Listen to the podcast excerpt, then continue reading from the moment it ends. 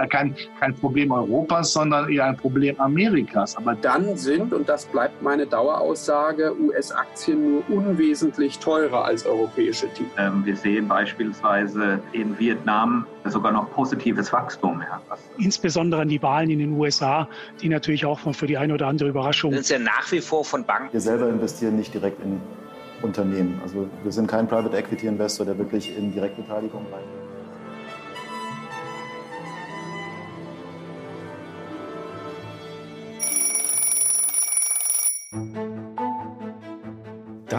Ist das große Bild.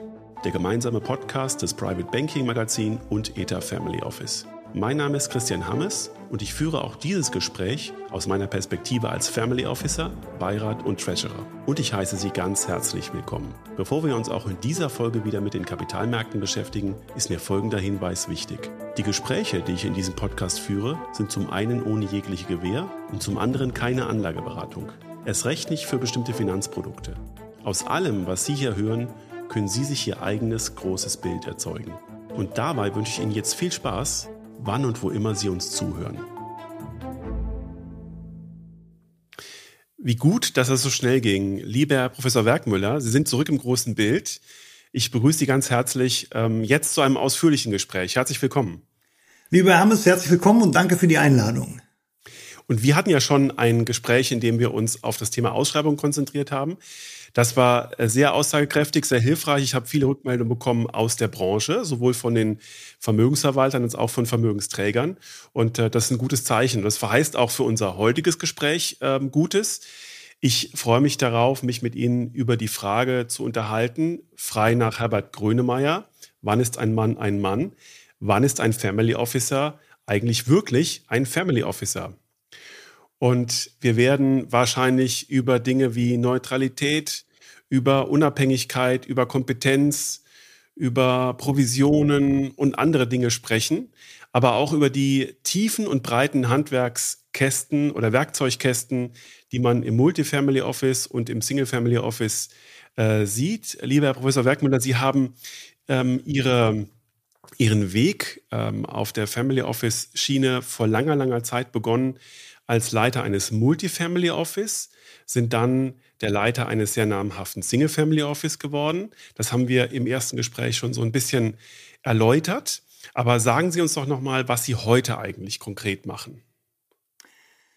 Ja, heute äh, erstmal vielen Dank für die freundliche Intro. In der Tat, das waren so meine Stationen und heute mache ich die Summe von allem, was ich mal gemacht habe, aber davon nur das Beste. Also ich bin nach wie vor äh, Rechtsanwalt und äh, beratend tätig in der Vermögensnachfolgeplanung, also Erbensterben, Stiften und Steuern, also Steuerabwehrstrukturen oder Shelterstrukturen auch grenzüberschreitend. Das hat immer Spaß gemacht, das tut's auch heute.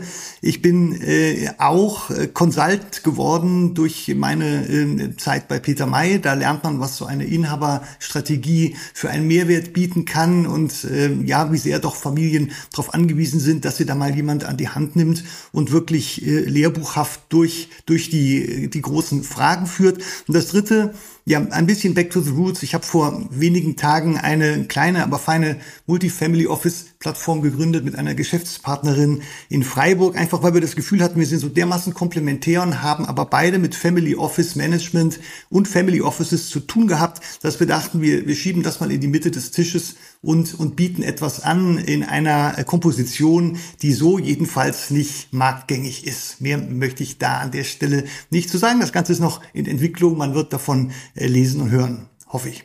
Spannend. Ja, okay. Ja. Aber dann haben Sie einen richtigen Blick auf das, äh, was uns jetzt im folgenden Gespräch beschäftigt. Ähm, ich möchte Sie aber einladen, eingangs zu einer kleinen intellektuellen Dehnübung. Wenn Sie einverstanden sind, ich rufe Ihnen ein paar Begriffe zu und bitte Sie impulsartig auf diese Begriffe ein, zwei Begriffe oder einen halben Satz zu entgegnen. Das Ganze ist rein fachlich gemeint. Sie kennen das aus anderen Podcast-Formaten. Da wird es dann tiefenpsychologisch. Das ist hier nicht gemeint. Es geht rein um Ihre fachliche Einordnung. Und ähm, wenn Sie bereit sind, können wir damit beginnen. Ja, fangen Sie an. Risikoempfinden. Oh, muss man drüber sprechen? Äh, wird oft falsch verstanden, sollte man gleichnamig machen. Das war schon ein ganzer Satz. Oh, Entschuldigung. Stress. Komfort ist manchmal gut, nie zu viel. Menschenkenntnis. Kommt über die Jahre. Bauchentscheidung. Unvermeidbar, immer ein wenig davon auch in rationalen Entscheidungen berücksichtigen. Provisionsverbot. Ja, sinnvoll.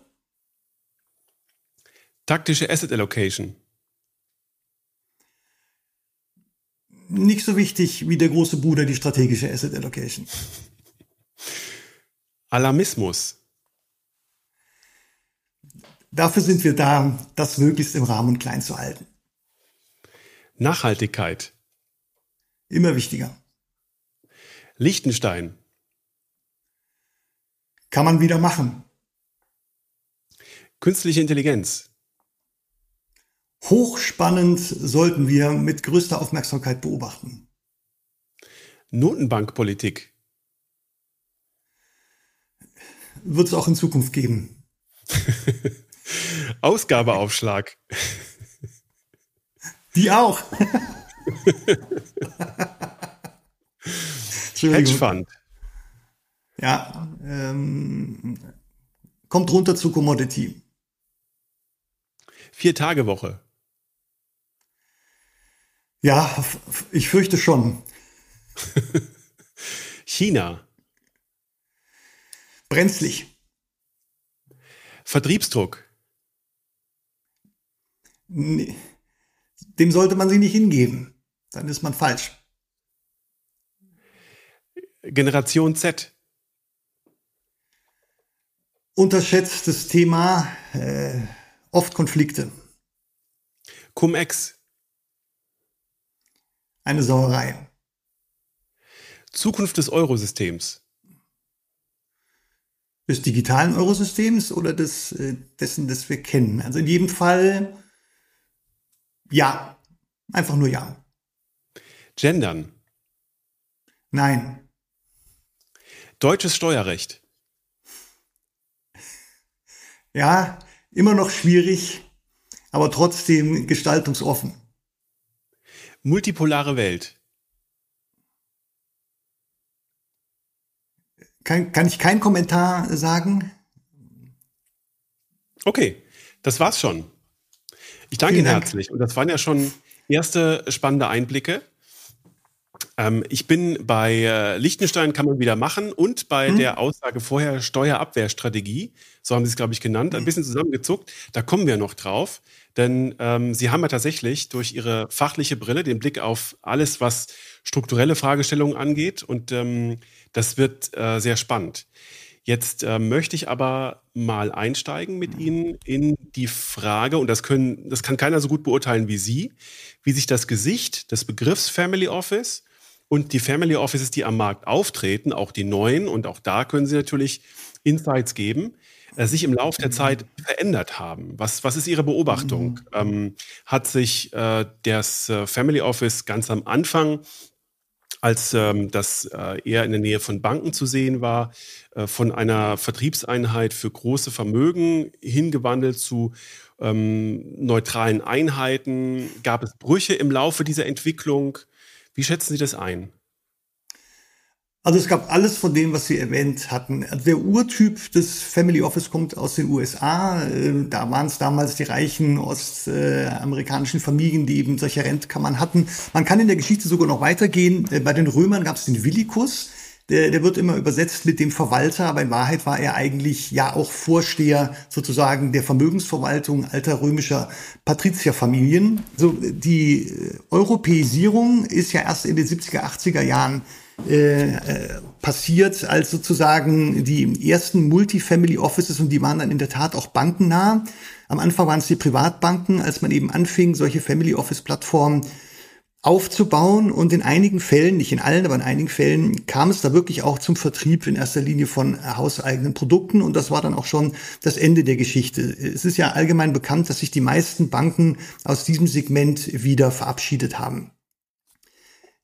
Die Single Family Offices sind eigentlich ihrer ursprünglichen Linie treu geblieben und äh, ja, das kann man bis heute beobachten seit 2008, 2009, seit dem großen Lehman Crash, äh, als eben die größten Bankkunden damals äh, doch äh, aufgrund des Distrust äh, so viel Vertrauen verloren hatten, dass sie sagten, wir machen jetzt eigene Strukturen.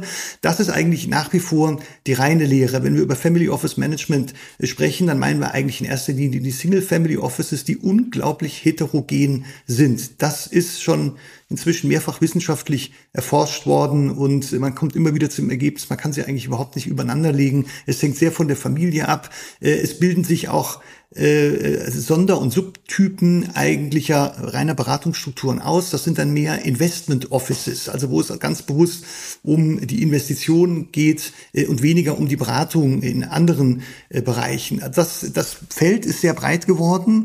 Und die Gefahr, die man, die man heute erliegt im Multifamily Office Bereich, man muss wirklich genau hinschauen, wer ist das denn? Ähm, was, was wird da wirklich gemacht? Wer steht dahinter? Steht da eine vermögende Familie dahinter oder sind es ehemalige Banker? Ich will das gar nicht abwertend sagen, aber das sind eben Menschen, die nicht über das eigene Vermögen reden, sondern ausschließlich über das ihrer Kunden. Das macht dann doch auch im Marktauftritt einen erheblichen Unterschied.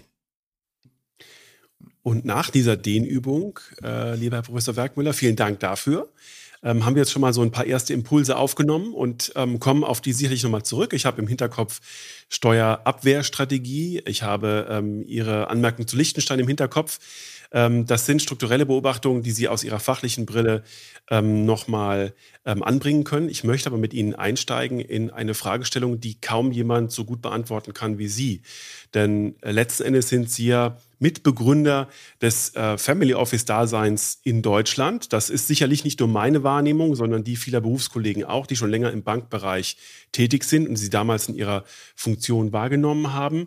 Jetzt gab es im Lauf der Jahre viele Veränderungen, vielleicht auch viele Brüche im äh, deutschen Family Office Wesen. Und ich mhm. möchte Sie einladen, uns einfach mal zu erzählen, wie Sie aus Ihrer Brille beobachten, wie sich das Gesicht der deutschen Family Office Landschaft im Lauf der Jahre verändert hat.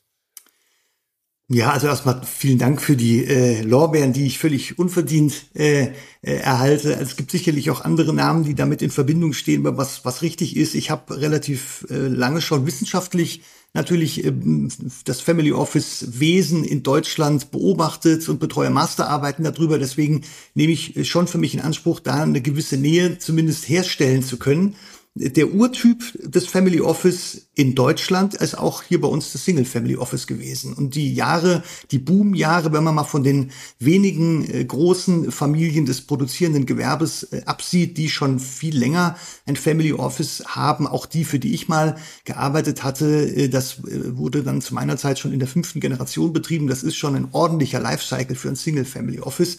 Aber äh, der große Boom äh, entstand nach der Lehman-Pleite 2008, in den Jahren äh, 2008 fortfolgende, als immer mehr der vermögenden Familien und vormals der Top Bankkunden, erstes Quartil sozusagen eigene Leute teilweise von den Banken abgezogen haben und gesagt haben, wir machen das jetzt selber.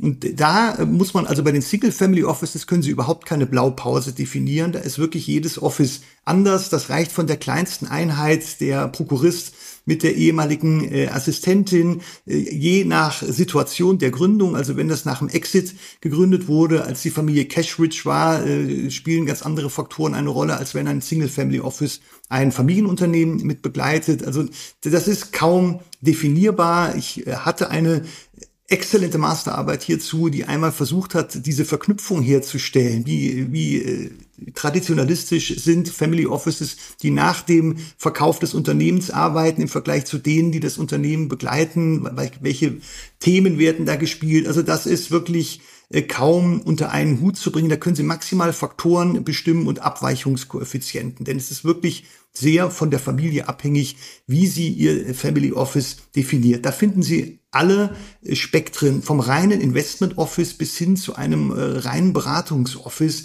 das sich als Rechtsanwalts- oder Steuerberatungsgesellschaft tarnt. Ich sage das gar nicht abschätzig oder abwertend, aber viele Single Family Offices in Deutschland, wenn man nicht weiß, dass die ein Single Family Office sind, dann sieht man es ihnen auch nicht an. Und das ist oft ja auch äh, Teil des Privacy-Konzepts der jeweiligen Familien, dass sie eben unter dem Radar äh, da segeln wollen.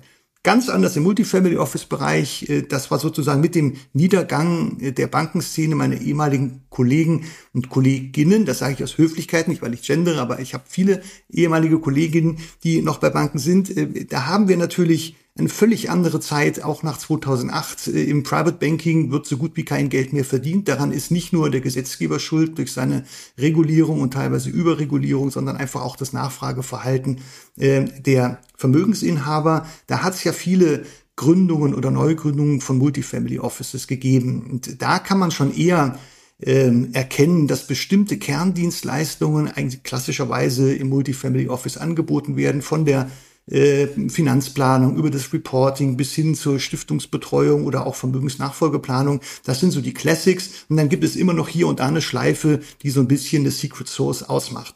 Was man für Deutschland feststellen kann, ist, dass es in den letzten fünf Jahren, sage ich mal, einen enormen äh, Anstieg von großen Multifamily Offices gegeben hat. Das hat der ein oder andere ja auf LinkedIn auch verfolgt, dass da also wirklich dutzendweise äh, Mitarbeiter gesucht und auch eingestellt wurden. Ich bin mir nicht ganz sicher, also unter uns, ob das Geschäftsmodell wirklich so nachhaltig ist oder ob man da nicht ein bisschen übers Ziel hinausgeschossen ist. Denn ich halte den Markt was Multifamily Offices äh, angeht, in der Tat für begrenzt. Da muss man einfach die nächsten Jahre abwarten. Ich glaube, da kommt es noch zu Konsolidierung. Ich will sagen, da werden sich auch Multifamily Offices einfach aus, aus der Not geboren äh, zusammenlegen und dann ein gemeinsames Geschäftsmodell, ein neues entwickeln müssen.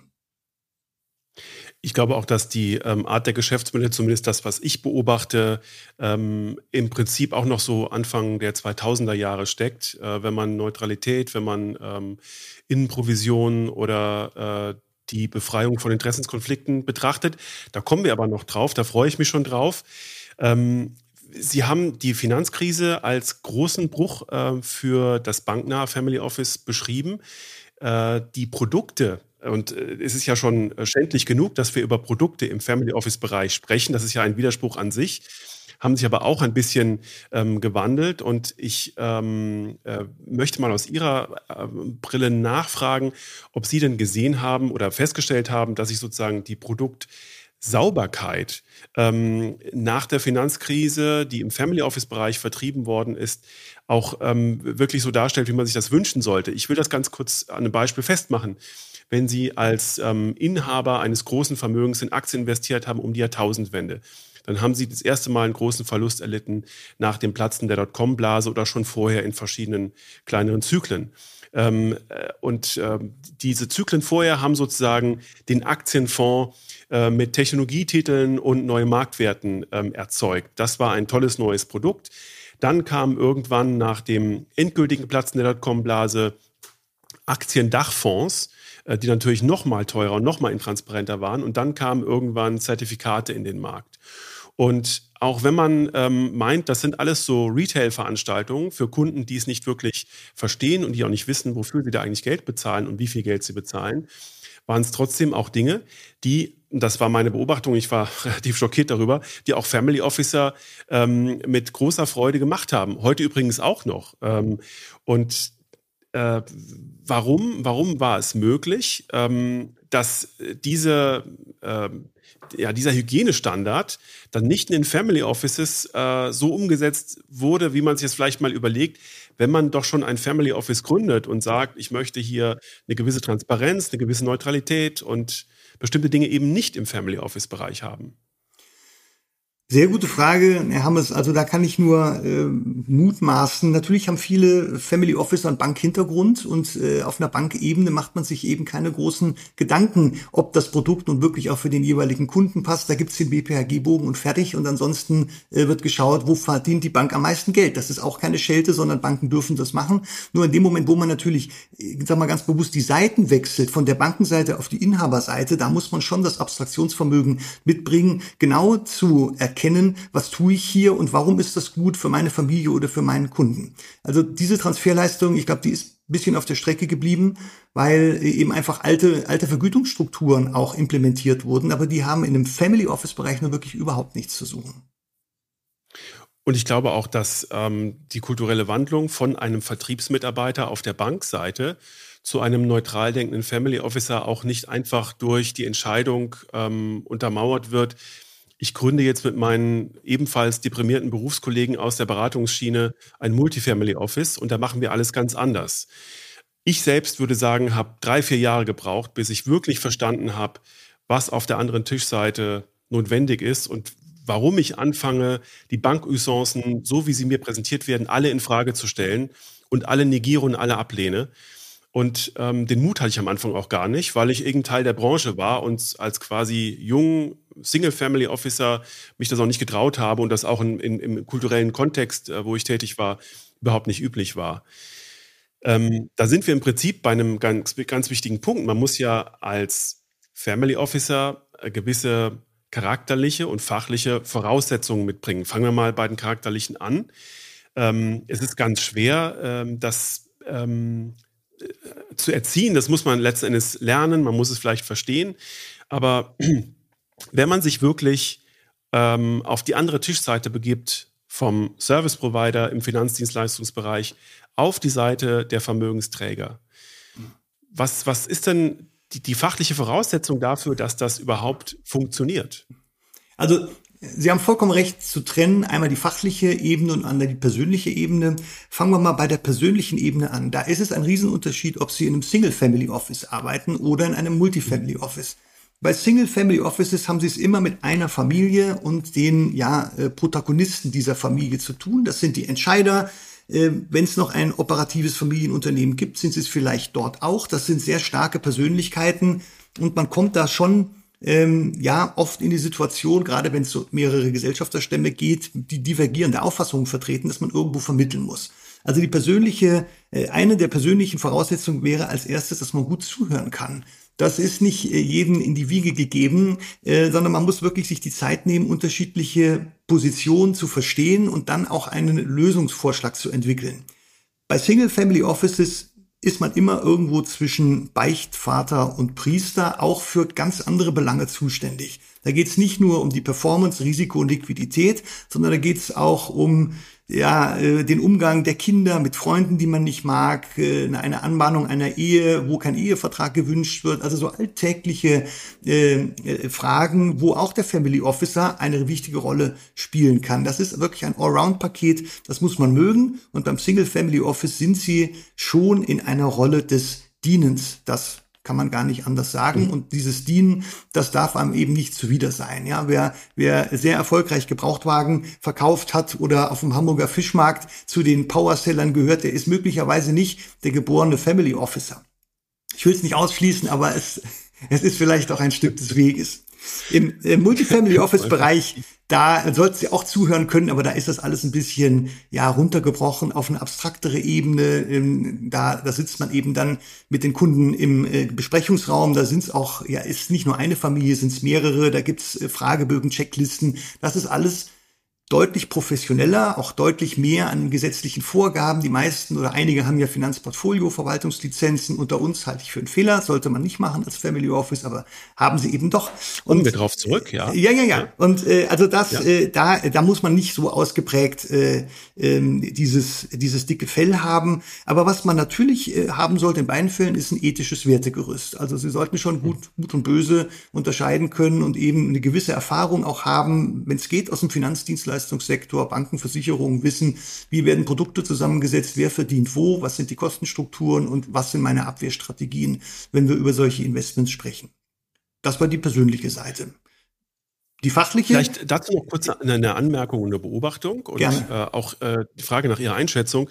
Man muss sich ja in beiden Rollen, im Single Family Office wie im Multifamily Office, als Korrektiv einer Zusammenarbeit zwischen den Prinzipalen, den Familien und den Dienstleistern auf der anderen Tischseite ähm, etablieren. Man muss unangenehme Fragen aufwerfen, man muss auch mal die Meinung des Prinzipals in Frage stellen. Und das ohne eine Befangenheit und ohne auch um die Angst um den eigenen Job erledigen zu können, das erfordert auch eine gewisse Stabilität. Äh, es muss in irgendeiner Form eine, Wirtschaft, eine wirtschaftliche Stabilität sein, aber auch eine charakterliche Stabilität. Und ähm, man, man muss auch wissen, dass man dann, wenn es weh tut, wenn die Diskussionen auch unangenehm werden, ähm, das Korrektiv spielt. Und wenn man weiß, man ist in einem Single-Family-Office, in einem komplexen Konstrukt mit mehreren Kindern, die sich vielleicht auch nicht immer ganz einig sind, dann muss man wissen, dass man bei der Ansprache eines Interessenskonflikts, eines Problems, einer ähm, äh, großen Einseitigkeit, die man für falsch hält, äh, sich auch nicht mit allen ähm, anfreundet durch die Adressierung dieses Problems. So ist das. Also danke für das Stichwort. Interessenkonflikte sind natürlich äh, das, was man in jedem Fall vermeiden muss. Und zwar nicht nur den real existierenden, sondern schon den potenziellen, also schon den Verdacht eines Interessenkonflikts sollte man vermeiden, denn das kann eigentlich das Ende der Vertrauensbeziehung sein. Nirgendwo ist das Vertrauen zwischen den beteiligten Personen mehr von Bedeutung als im Family Office Management. Das ist eigentlich der Urnukleus und zwar auch in einem Ausmaß, in einer Tiefe, wie man es typischerweise im Verhältnis des Bankkunden zu seinem Berater nicht hat. Und dieses Vertrauen wird beispielsweise gefährdet, wenn der Family Officer im Single Office einen äh, duzt und den anderen nicht. Ja, das sind so Sachen, ja. die ja. Äh, man kann sich aber dem auch nicht äh, immer entziehen, je nachdem, wie es zu der Situation kommt. Aber was ich, das schreibe ich auch in meinem Buch, was Sie auf jeden Fall vermeiden sollten, sind gemeinsame Urlaube. Ja, mit mit einem ja. Gesellschafterstamm, das äh, infiziert den Officer, er ist dann unglaubwürdig oder man man hat den Verdacht der Käuflichkeit. Also da muss wirklich eine gesunde kritische Distanz gewahrt werden und wir sind ich gehe nochmal zurück zu den persönlichen Eigenschaften. Man muss dann in der Lage sein, demjenigen, der sagt, wollen wir nicht du sagen, so zu erklären, dass das keine gute Idee ist, dass der nicht tödlich beleidigt ist. Äh, also das ist wirklich die Kunst der Diplomatie, eine gewisse Parkettfestigkeit. Aber wenn man das gut erklären kann, dann wird er das auch verstehen. Und im Gegenteil, das festigt dann die äh, Vertrauensbeziehung eher, als dass es ihr schadet. Auch den Respekt. Und ja. das ist ein ganz wichtiger Punkt, den Sie ansprechen.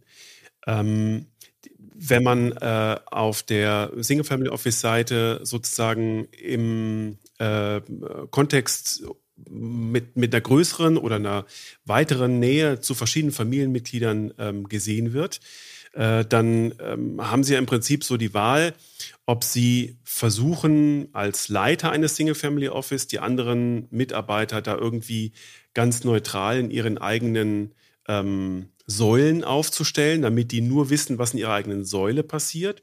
Oder sie können den Mitarbeiter so ins Bild setzen und so an die Familie ranbinden, dass möglichst viele Mitarbeiter möglichst das Gesamtbild sehen.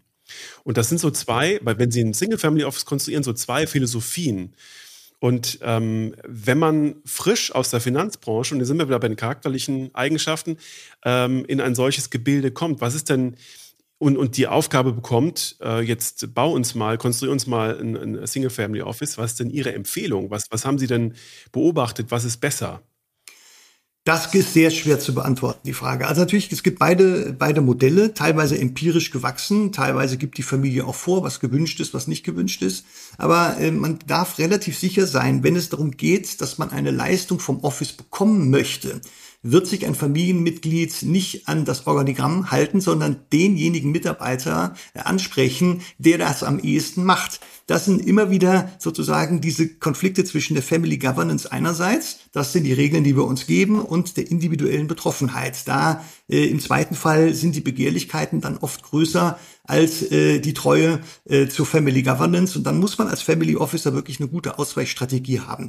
Also für mich macht es wenig Sinn, Mitarbeiter künstlich fernzuhalten von Familienmitgliedern. Ich habe immer äh, darauf geachtet, dass die Familie weiß, wer ist für was zuständig, wer kann was und ich muss auch nicht überall im CC sitzen. Dann sollen die das auf dem direkten Weg erledigen und ich muss mich aber darauf verlassen können, und das konnte ich jeden Tag, dass ich erfahre, was passiert. Es ist nichts Schlimmeres, als wenn der Family Officer von den eigenen Leuten ausgekontert wird. Dann turnt er da oben auf dem Hochtrapez rum, aber unten macht jeder, was er will. Das sind natürlich ganz schwerwiegende Management-Fails. Und da gelten, gelten die allgemeinen Regeln wie in jedem Unternehmen. Da müssen Sie eben einfach schauen, dass Sie eine gute äh, und, und auch belastbare Kommunikationsstruktur haben. Aber das ist eine Frage der, der kritischen Masse. Wenn das im kleinsten Kreis mit drei Mitarbeitern, dann geht das äh, schneller, als wenn Sie zum Beispiel ja. 80, 80 Mitarbeiter haben oder mehr. Mhm.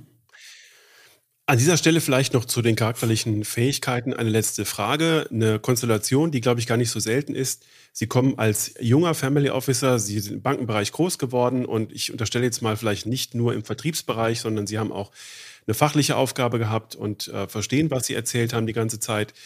Ähm, Sie kommen in ein Single Family Office und das ist schon in seinen Strukturen gefestigt, gewachsen und stabil. Sie kommen dahin und stellen fest, dass die Mitarbeiter, die Beiräte und die Prinzipale eigentlich immer der gleichen Meinung sind und dass die Diskussionen in einer Echokammer stattfinden, in der immer nur wiederholt wird, was der Prinzipal eigentlich sowieso hören möchte.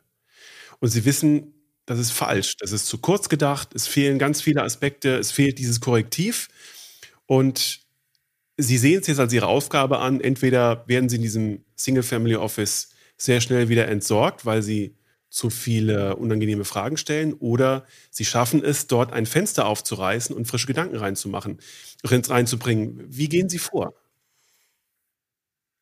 Ich glaube, ganz entscheidend ist, wie kommt der junge Family Officer überhaupt zu dem Office? Der wird sich ja nicht initiativ beworben haben, sondern der wurde, wurde angesprochen von einem Headhunter oder einer Personalagentur. Und hier ist schon ein ganz entscheidender Milestone das Briefing, die Qualität des Briefings der Familie. Wen suchen wir? Welchen Typ suchen wir? Ja, äh, suchen wir hier einen reinen Manager oder suchen wir jemanden, der fachlich eine Expertise hat? Was sollen seine Aufgaben sein?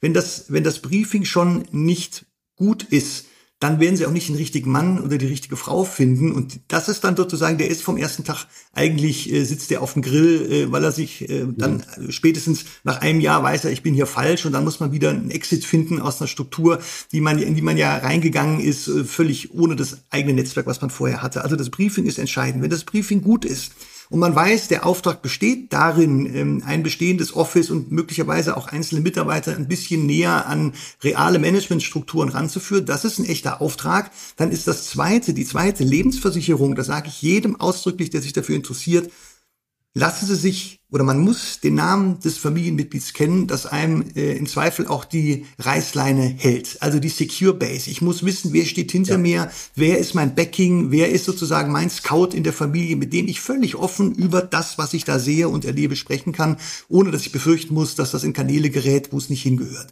Wenn das zweite auch noch da ist, dann kann das wunderbar funktionieren. Dann können Sie da einen Turnaround hinbekommen mit der Mannschaft, ähm, wenn die Familie da einen echten Auftrag definiert hat äh, und der zu ihnen passt, dann kann man sehr viele Jahre sehr glücklich im Single Family Office arbeiten. Wenn A oder B nicht passt, dauert das nicht lange. Vielen Dank. Und das sind jetzt ähm, mal viele äh, Beobachtungen gewesen zu den charakterlichen Herausforderungen und den erforderlichen Fähigkeiten im Family Office Bereich. Wenn wir mal auf das Fachliche umschwenken, dann kann man, glaube ich, relativ schnell schon mal festmachen, welche Disziplinen im Family Office, egal ob Multifamily Office oder Single Family Office, überhaupt wichtig sind. Und ich sage jetzt mal auch äh, nach meinem Impuls, Vertriebsstärke ist es wahrscheinlich nicht die das Vermögen voranbringt.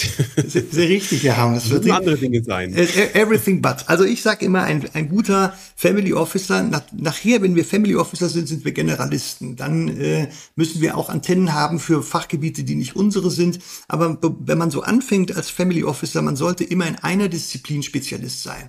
Dann, dann hat man etwas, was man auf den Tisch legen kann, wo man mitreden kann mit anderen Spezialisten. Man muss Expertise haben. Das muss nicht notwendig eine juristische sein. In meinem Fall war das halt so so, über Erbensterben und Vermögensnachfolge ist man immer im Gespräch mit anderen äh, Kollegen, äh, aber Sie können auch ein, ein Wertpapierspezialist sein. Nur wichtig ist, dass Sie in einem Fach, eine Disziplin muss Ihre eigene, muss Ihr Home-Turf sein, wo Sie dann auch auf, auf professioneller Höhe mit dem Prinzipal oder mit Ihren Kunden reden können. Wenn man das nicht hat, wenn man ja als Generalist, dem man schon immer war, reinkommt, wird es schwierig, äh, sozusagen sich auch den Respekt zu verdienen, denn der kommt oft über eine fachlich fundierte Aussage. Und dann ähm, sind wir im Prinzip bei den Gründungen an Multifamily Office, die man manchmal sieht. Äh, man muss ja dem Markt oder auch seinen Mandanten irgendwas anbieten, äh, wie Sie es genau richtig sagen, was äh, wirklich wetter- und wasserfest ist im Fachgespräch, im Fachdiskurs, wenn Sie mit der anderen Tischseite, also mit den künftigen Dienstleistern eines äh, Familienvermögens oder einer Stiftung sprechen wollen und müssen und ähm, äh, da reüssieren wollen und der Kunde der merkt ja dann irgendwann auch, manchmal dauert es länger, manchmal geht es schneller, dass ähm, die fachliche Augenhöhe dann nicht wirklich sichergestellt ist und äh, wird sich auch seine Gedanken machen. Deswegen, ähm, die Frage ist nochmal, welche fachlichen Schwerpunkte sind denn das, die man da auf der Family Office Seite ansammeln muss, je nach Vermögensstruktur? Also ich würde es ein bisschen lösen von den fachlichen Schwerpunkten. Also natürlich ist die Vermögensnachfolge immer ein dankbares Thema, weil man da nicht drum rumkommt. Das betrifft ja jeden und äh, jede Familie möchte äh, irgendwo die Steuerlast reduzieren, wenn es äh, sich anbietet, auch über ausländische Strukturen. Da muss man aber jetzt nicht der Spezialist sein, der auch das komplette Drafting übernimmt. Das ist im Zweifel auch gar nicht gewünscht, aber man muss mit den Experten, die man holt, und da gibt's ja Namen von Kanzleien, die eigentlich jeder kennt, mit denen sollte man wirklich auf Augenhöhe reden können. Das andere ist, ist, wenn Sie einen BWL-Hintergrund haben oder auch einen volkswirtschaftlichen, dann können Sie eben mit den, mit den äh, Bankenvertretern oder auch mit dem Prinzipal über die globale Währungspolitik äh, auf, auf einer guten Flughöhe diskutieren und auch das wird er schätzen. Ähm, der Prinzipal nimmt das alles auf sich auf, er, er teilt es mit anderen Prinzipalen, die er kennt und äh, dadurch sozusagen wird eine Peer Group definiert und irgendwann äh, werden vielleicht auch andere äh, auf den Rat äh, zurückgreifen. Das ist eigentlich das, das Beste, was passieren kann. Oder die Kinder rufen mal an, wie sehen Sie das denn? Ja, und dann, dann hat man es eigentlich mhm. geschafft.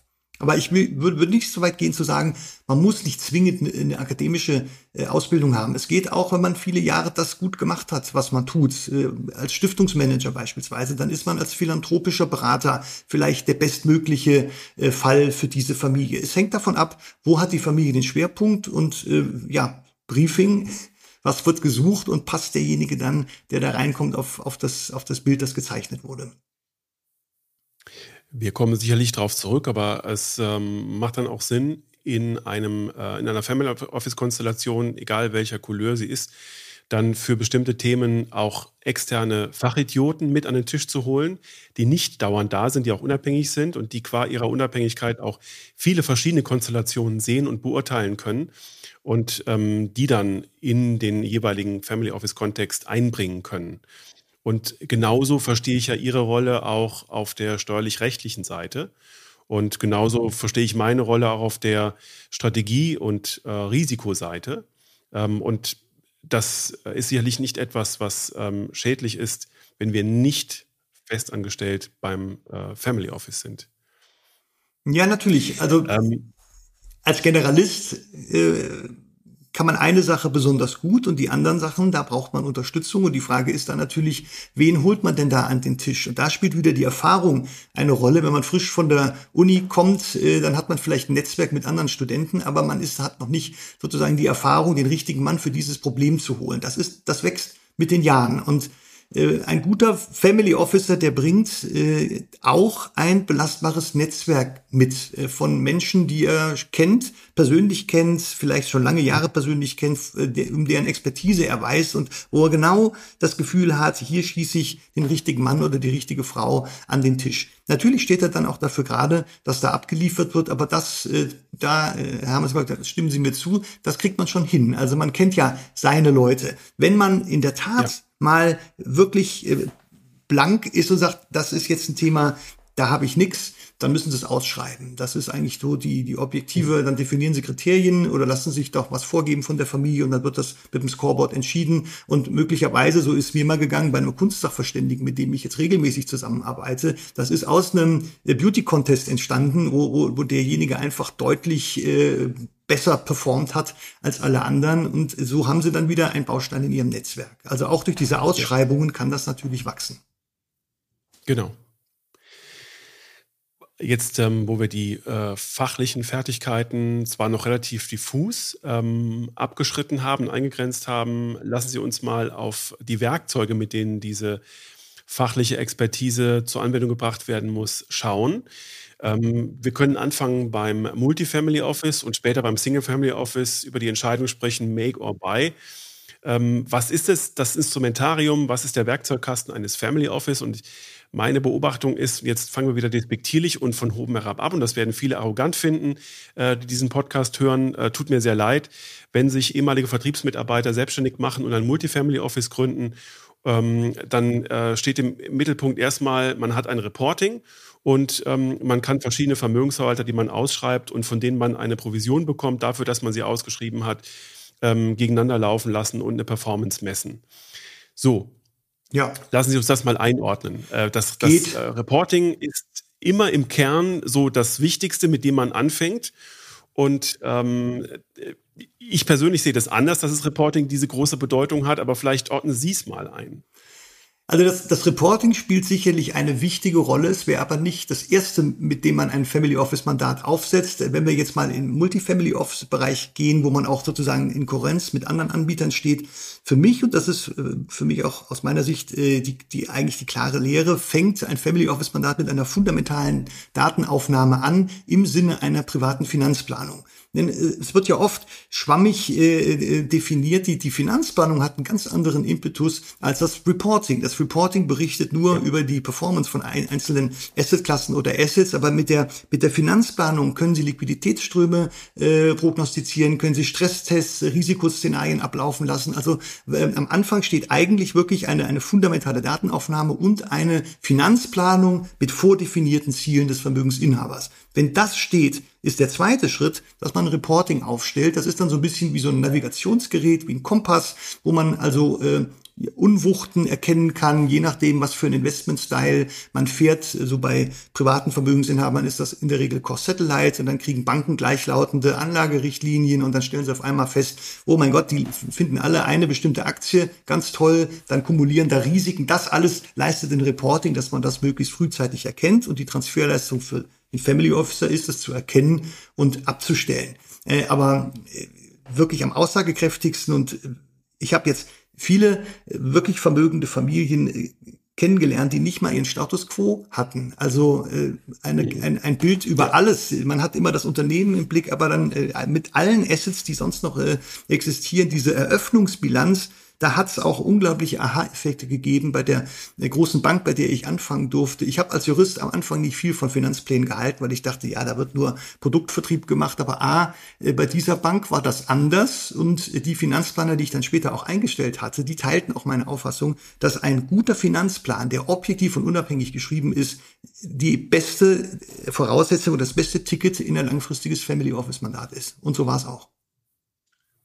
Ich würde zwischen ähm, den Finanzplan, die Datenaufnahme und ähm, das Reporting noch eine andere Stufe ein bisschen stärker rausheben wollen, nämlich die Strategie einer Familie, ähm, die ganz viele verschiedene Aspekte beschreibt äh, und die vielleicht tiefer geht als das, was die klassische Finanzplanung normalerweise als Zielsystem bezeichnet.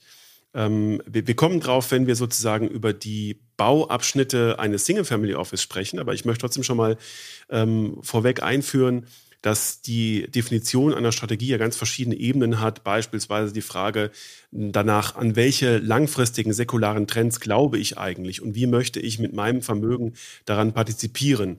Wofür habe ich die größte Angst? Habe ich davor Angst, dass die USA und China in einen geopolitischen Konflikt, der irgendwann mal auch heiß wird, treten und ich möchte mich davor in irgendeiner Form schützen? Ähm, möchte ich mein Vermögen so aufstellen, dass ich auf Knopfdruck morgen ähm, in die USA reisen könnte und auch da an genug liquides Vermögen kommen könnte, um dort notfalls zu leben. Solche Dinge. Ich nenne jetzt nur ein paar Beispiele. Ja. Und an diese strategischen ähm, Leitplanken schließen sich ja ganz viele äh, Aufgabenstellungen an. Ja. Nicht nur für die strategische Asset Allocation, sondern auch für strukturelle Fragestellungen ähm, danach.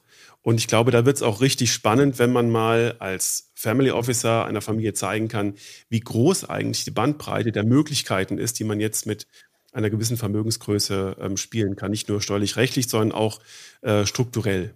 Absolut richtig. Also gerade bei unternehmerisch tätigen Familien, die jetzt aus welchen Gründen auch immer ein Multifamily Office beispielsweise mandatieren, das ist für die meisten Familienmitglieder absolutes Neuland. Die haben noch nie so eine Bilanz gesehen, die haben noch nie mal Stresstests äh, gefahren, die haben noch nie einen Blick auf ihre Altersversorgung geworfen. Ab einer gewissen Vermögensgröße kann man das vernachlässigen, aber es ist trotzdem interessant, äh, einmal rechnen zu lassen, was passiert, wenn, wenn die chinesischen Aktien in äh, schweres Fahrwasser geraten oder wie wie sieht denn meine, meine Gewichtung aus, was Währungen und Regionen angeht. Da muss man die Familienmitglieder an die Hand nehmen. Das ist ein bisschen auch Coaching, dass die verstehen, worauf es ankommt. Und deswegen äh, ist es mir immer wichtig gewesen, bei Bankenreviews, dass nicht nur die Prinzipale da sitzen, sondern vielleicht auch die natürlich volljährigen Kinder, dass die mhm. auch schon merken, welche Fragen stellen wir denn den Bankenvertretern und warum und was, äh, was sind die Antworten. Also das ist ein, ein Lernprozess, wo man, wo man die Familie wirklich äh, erstmal in die Lage bringt zu verstehen, verstehen, um was es geht. Und jetzt zu Ihrem Punkt mit der Strategie. Naja, das hängt wesentlich ab von der Zielstruktur des Vermögens, das die Familie erreichen möchte. Das wird die Ihnen auch nicht in drei Sätzen auf dem Blatt geben am ersten Tag, wo Sie sich kennenlernen, sondern das ist ein Prozess, das muss erarbeitet werden. Ähm, da kommen ganz viele Facetten rein, wie Sie richtig sagten. Der eine möchte global investiert sein, sucht sich Fluchtburgen, möchte auf dem Sprung sein, um woanders sofort äh, mit Liquidität neu Fuß fassen zu können. Der andere sagt, nee, es ist alles prima, wie es ist. Ich will nur vernünftige Performance und Rendite. Also das dauert Wochen, wenn nicht sogar Monate und das darf es auch. Äh, es muss immer wieder verprobt werden. Wenn die Zielstruktur steht, dann haben wir auch die strategische Asset Allocation und dann geht's nur noch auf den Weg dahin was machen wir zuerst? Und da ist der Family Officer auch, glaube ich, nicht durch AI jemals ersetzbar. Äh, welchen Investitionsfortschritt nehmen wir hier? Wann, wann, äh, wann gehen wir in Liquidität? Wann sollen die Banken investieren? Und wann gehen wir in Private Equity? Und wie gehen wir mit den Immobilien um? Da sind sie dann sozusagen der Orchestrator, der das mit den externen Spezialisten macht und der Familie immer erklärt, warum. Jetzt äh, nennen wir schon ganz viele wichtige Bausteine. Sie haben die Datenaufnahme, die Finanzplanung, die Strategie genannt, die strategische Asset Allocation und das Reporting. Und ähm, die Verprobung der Strategie, das heißt ja, dass man ähm, im Zuge der, einer neuen Wetterlage, vielleicht auch einer neuen Präferenzlage der Familie, die Strategie mit der Familie nochmal bespricht, hinterfragt, gibt es Änderungen. Und meine Beobachtung ist, dass die Notwendigkeit zu dieser Verprobung zeitlich eigentlich immer enger zu setzen ist, weil wir nicht mehr in langen Zyklen leben, die äh, durch Notenbanken bestimmt werden, sondern Notenbanken eigentlich immer mehr so eine gewisse Feuerwehrfunktion einnehmen, dadurch Zyklen verkürzt werden, dadurch ähm, viele Brüche entstehen und ähm, man sich fragen muss, ob denn das, was jetzt Welt, also in der Welt daraus geworden ist. Äh, das hat natürlich Auswirkungen auf äh, Rendite- und Risikoeinordnungen. Ähm, sich da nicht die strategische Asset Allocation anpassen muss oder ob die Familie nicht im Zuge dieser Veränderung auch neue Präferenzen entwickelt hat.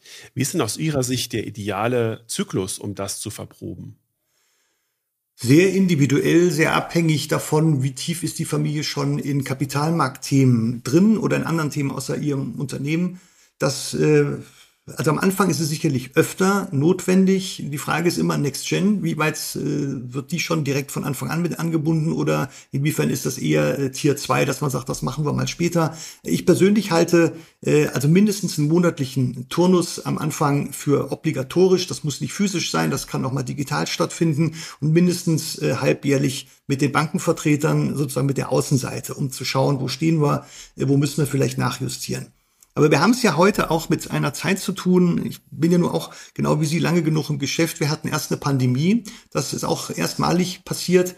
Äh, da haben sich doch die strategischen Asset Allocations der meisten Single-Family Offices als wetterfest und robust erwiesen. Das war hingegen nicht mehr der Fall, als äh, es in Russland mit dem Krieg losging. Also es gibt immer wieder exogene Schockfaktoren, die einwirken. Die muss man als Family Officer erklären, die muss man einwerten, da muss man auch nach vorne schauen und natürlich trifft man da auch Fehleinschätzungen, da darf man gar keine Angst vor haben. Es ist immer nur wichtig, dass man hinterher das dann auch korrigiert, wenn man mal daneben gelegen hat. Es ist also Mr. Perfect, der in der Glaskugel alles, äh, alles ab morgen erkennt, den gibt's nicht. Ja, das ist immer ein Prozess und die Familie wird den ja, ja. auch mitgehen. Was Sie sagen, ist äh, total wichtig.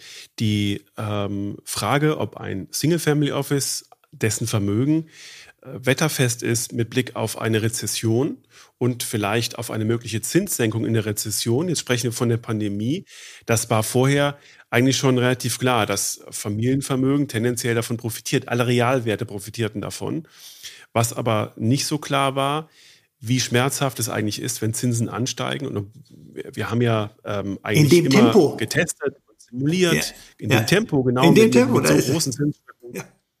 Und, und äh, das, das hat sicherlich viele Überraschungen ausgelöst. Ich äh, ziehe jetzt mal auch Beobachtungen aus dem Treasury-Bereich dazu. Ähm, da wird alles äh, relativ emotionslos gesehen und sehr zahlenlastig. Aber auch hier ähm, ist die Überraschung relativ groß darüber, dass nicht in der Pandemie, sondern jetzt äh, nach dem Ukraine-Krieg, nach der äh, Zinserhöhung, nach der Bekämpfung der Inflation, Realwerte leiden, wie Immobilien, wie Private Equity Beteiligungen und ähm, alles, was darunter leidet, dass äh, auch die Kapitalverfügbarkeit zu einigermaßen günstigen Konditionen ausgetrocknet ist. Äh, und ähm, letztlich weiß man das, letztlich simuliert man das und das gehört auch sozusagen in den Werkzeugkasten des Risikomanagements dazu, dass man das simuliert und dass man davon nicht überrascht wird. Ähm, und es ist aus meiner Perspektive sehr, sehr, sehr unterschiedlich gewesen, wie Familien und wie Institutionen darauf reagiert haben, ob sie überhaupt reagiert haben. Denn während der Pandemie nicht zu reagieren, war ja richtig. ähm, im Nachhinein, obwohl man zwischendurch große Angst gehabt hat, ob die Wirtschaft überhaupt weiter funktionieren kann. Also ganz, ganz spannend. Und auch die, die, die Frage, was man als Family Officer in solchen Situationen eigentlich rät und wie aggressiv man dann in die Mitte des Raums tritt und sagt, Leute, wir müssen was tun. Wir dürfen nicht drüber reden, wir dürfen nicht nur messen, wir müssen handeln und Risiken begrenzen. Also das ist das, das ist das A und O in solchen Situationen, dass man eben sich sozusagen der Gefahr gewahr ist, dass sich Dinge sehr schnell mit, mit kurzem zeitlichen Abstand ändern können. Es gibt ja Gründe dafür, warum die Immobilienbranche oder auch große Immobilienentwickler unter Druck sind. Wer also die letzten 15 Jahre mit billigem Geld geliehen äh, gearbeitet hat und, und beliehen ist bis unter das Dach, der hat jetzt ein Problem, nämlich ein Liquiditätsproblem. Und dann, das ist eigentlich die Höchststrafe, weil müssen sie Assets verkaufen und teilweise unter Wert. Das wissen wir alle, wenn Druck auf dem Kessel ist, kommt da nichts mehr raus. Also durch diese, dieses Tal der Tränen sind sicherlich einige Familien gegangen, die da nicht rechtzeitig die Zinswende Umstände äh, antizipatorisch eingebaut haben. Aber das ist genau die Aufgabe des Family Officers. Wobei ich ganz ehrlich sagen muss, in der Geschwindigkeit hätte ich das auch nicht erwartet. Das sprengt alles, was jemals da gewesen ist. Und die Frage ist, wie geht's weiter? Das ist also komplett offen aus meiner Sicht. Genau. Ja. Ich glaube, äh, kaum jemand hat das so erwartet. Und ähm, vielleicht lernen wir wenigstens daraus, dass wir schneller werden müssen. Und da sind wir eben genau bei den, bei den Zyklen ähm, denn was wir jetzt an Renditeerwartungen, an Realwerte haben, also in all diese Sachwerte wie Aktien, Immobilien, Private Equity Beteiligungen, die von hohen oder niedrigen Zinsen sehr abhängig sind, die insgesamt von der Rendite und von der Bewertungsseite sehr zinsfühlig sind, ähm, äh, das, das müssen wir neu hinterfragen, neu bewerten und ähm, wie, wie performant dann künftig solche Assetklassen sind im Hochzinsumfeld.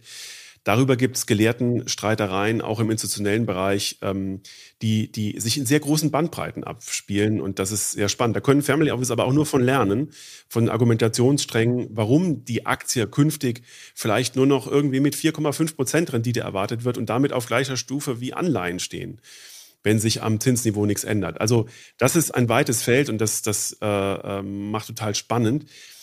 Und damit sind wir im Prinzip wieder genau bei dem, Werkzeugkasten des, des Multifamily Office, vielleicht auch bei den Diskussionen.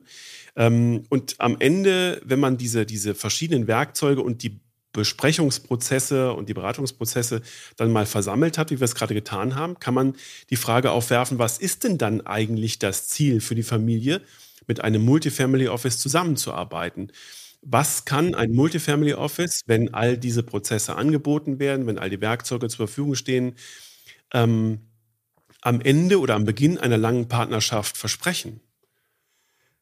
Professionalität äh, im Umgang mit den Vermögensfragen, ähm, gesicherte Cashflows je nach Vorgabe oder Berechnung, ähm, eine ausgewogene Portfoliostruktur, keine kumulierten Risiken, sondern ein diversifiziertes Portfolio, sage ich mal, über alles, äh, wo man relativ sicher sein kann, dass da über Nacht nichts anbrennt. Äh, natürlich, das ist immer ein Versprechen, das wird keiner in der Form geben, aber äh, eben im Vergleich zum Privatanleger, der wie eine unguided Missile opportunistisch investiert, ist doch beim Family Office deutlich mehr System drinne. Und das ist, glaube ich, der eigentliche Mehrwert eines Multifamily Office. Da ist der Vermögensinhaber zufrieden und gut bedient und äh, wenn es gut läuft, äh, werden auch die Kinder da Kunden. Das, das ist durchaus möglich und habe ich auch schon äh, miterlebt, dass das sozusagen generationenübergreifend äh, man tätig sein durfte, das ist ein großes Prädikat, wenn man das schafft.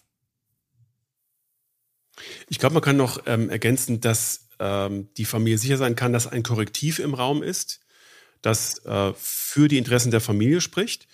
Und am Idealfall lernt die Familie, und zwar alle Generationen, die beteiligt sind, fortwährend über sich selbst, über die Märkte, in denen sie investieren und kann daraus ähm, auf der Basis bessere Entscheidungen treffen. Ich glaube, das Lernen ist ja. etwas, was wir alle demütig äh, immer wieder äh, sagen müssen, dass, dass wir nie aufhören zu lernen und dass wir ähm, von allen neuen Situationen herausgefordert sind und wir vielleicht mit Erfahrung und unserem Fachwissen versuchen können, damit möglichst gut umzugehen. Aber ähm, äh, wie Sie richtig sagen, also da stehen schon viele Ziele und am Ende des Tages versuche ich es immer so zusammenzufassen, wir versuchen, ähm, die negativen Überraschungen äh, möglichst gering zu halten. Wir versuchen sie zu vermeiden. Das wird nicht immer gelingen, aber wenn man auch äh, im, im Rahmen eines Risikomanagement und wenn man das irgendwie auf der Tagesordnung einmal im Jahr oder zweimal oder viermal im Jahr hat, dass man Risiken anspricht, dass man Vermögen äh, Stresstests aussetzt, dass man überlegt, kann man das überhaupt handhaben, dass man zumindest weiß, was passiert, wenn das nächste Mal die Zinsen um vier Prozent steigen, ja. was mit dem Vermögen passiert, dann ist das schon mal ausgesprochen, es steht im Raum, man kann es handhaben, man kann es nicht handhaben, aber es ist zumindest mal keine völlige Überraschung, wenn es wirklich nochmal eintritt, weil man schon mal darüber gesprochen hat, wie denn die Auswirkungen aussehen. Genau, der Family Officer definiert mit der Familie die Agenda und das ist eigentlich eine stehende Agenda. Da wird immer wieder verprobt, äh, sind wir da, wo wir sein wollen, äh, wenn nein, warum nicht, wie kommen wir dahin, hin. Wenn ja, alles gut, geht man zum nächsten Tagesordnungspunkt. Das hört ja auch bei der Vermögensnachfolge nicht auf.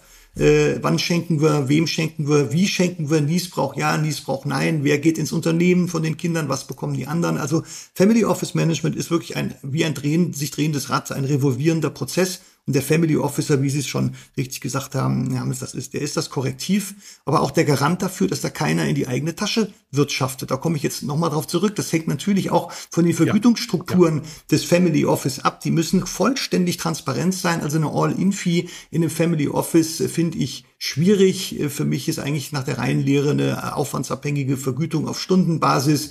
Das, was man äh, ohne rot zu werden anbieten kann, das kann der Steuerberater gut auf die einzelnen Assets aufteilen und die Familie sieht genau, wofür sie das Office oder den Family Officer bezahlt. So, alles drumherum wird auch gemacht, aber da sind wir dann wieder bei der Frage, will ich mich davon beraten lassen oder, oder lieber doch nicht.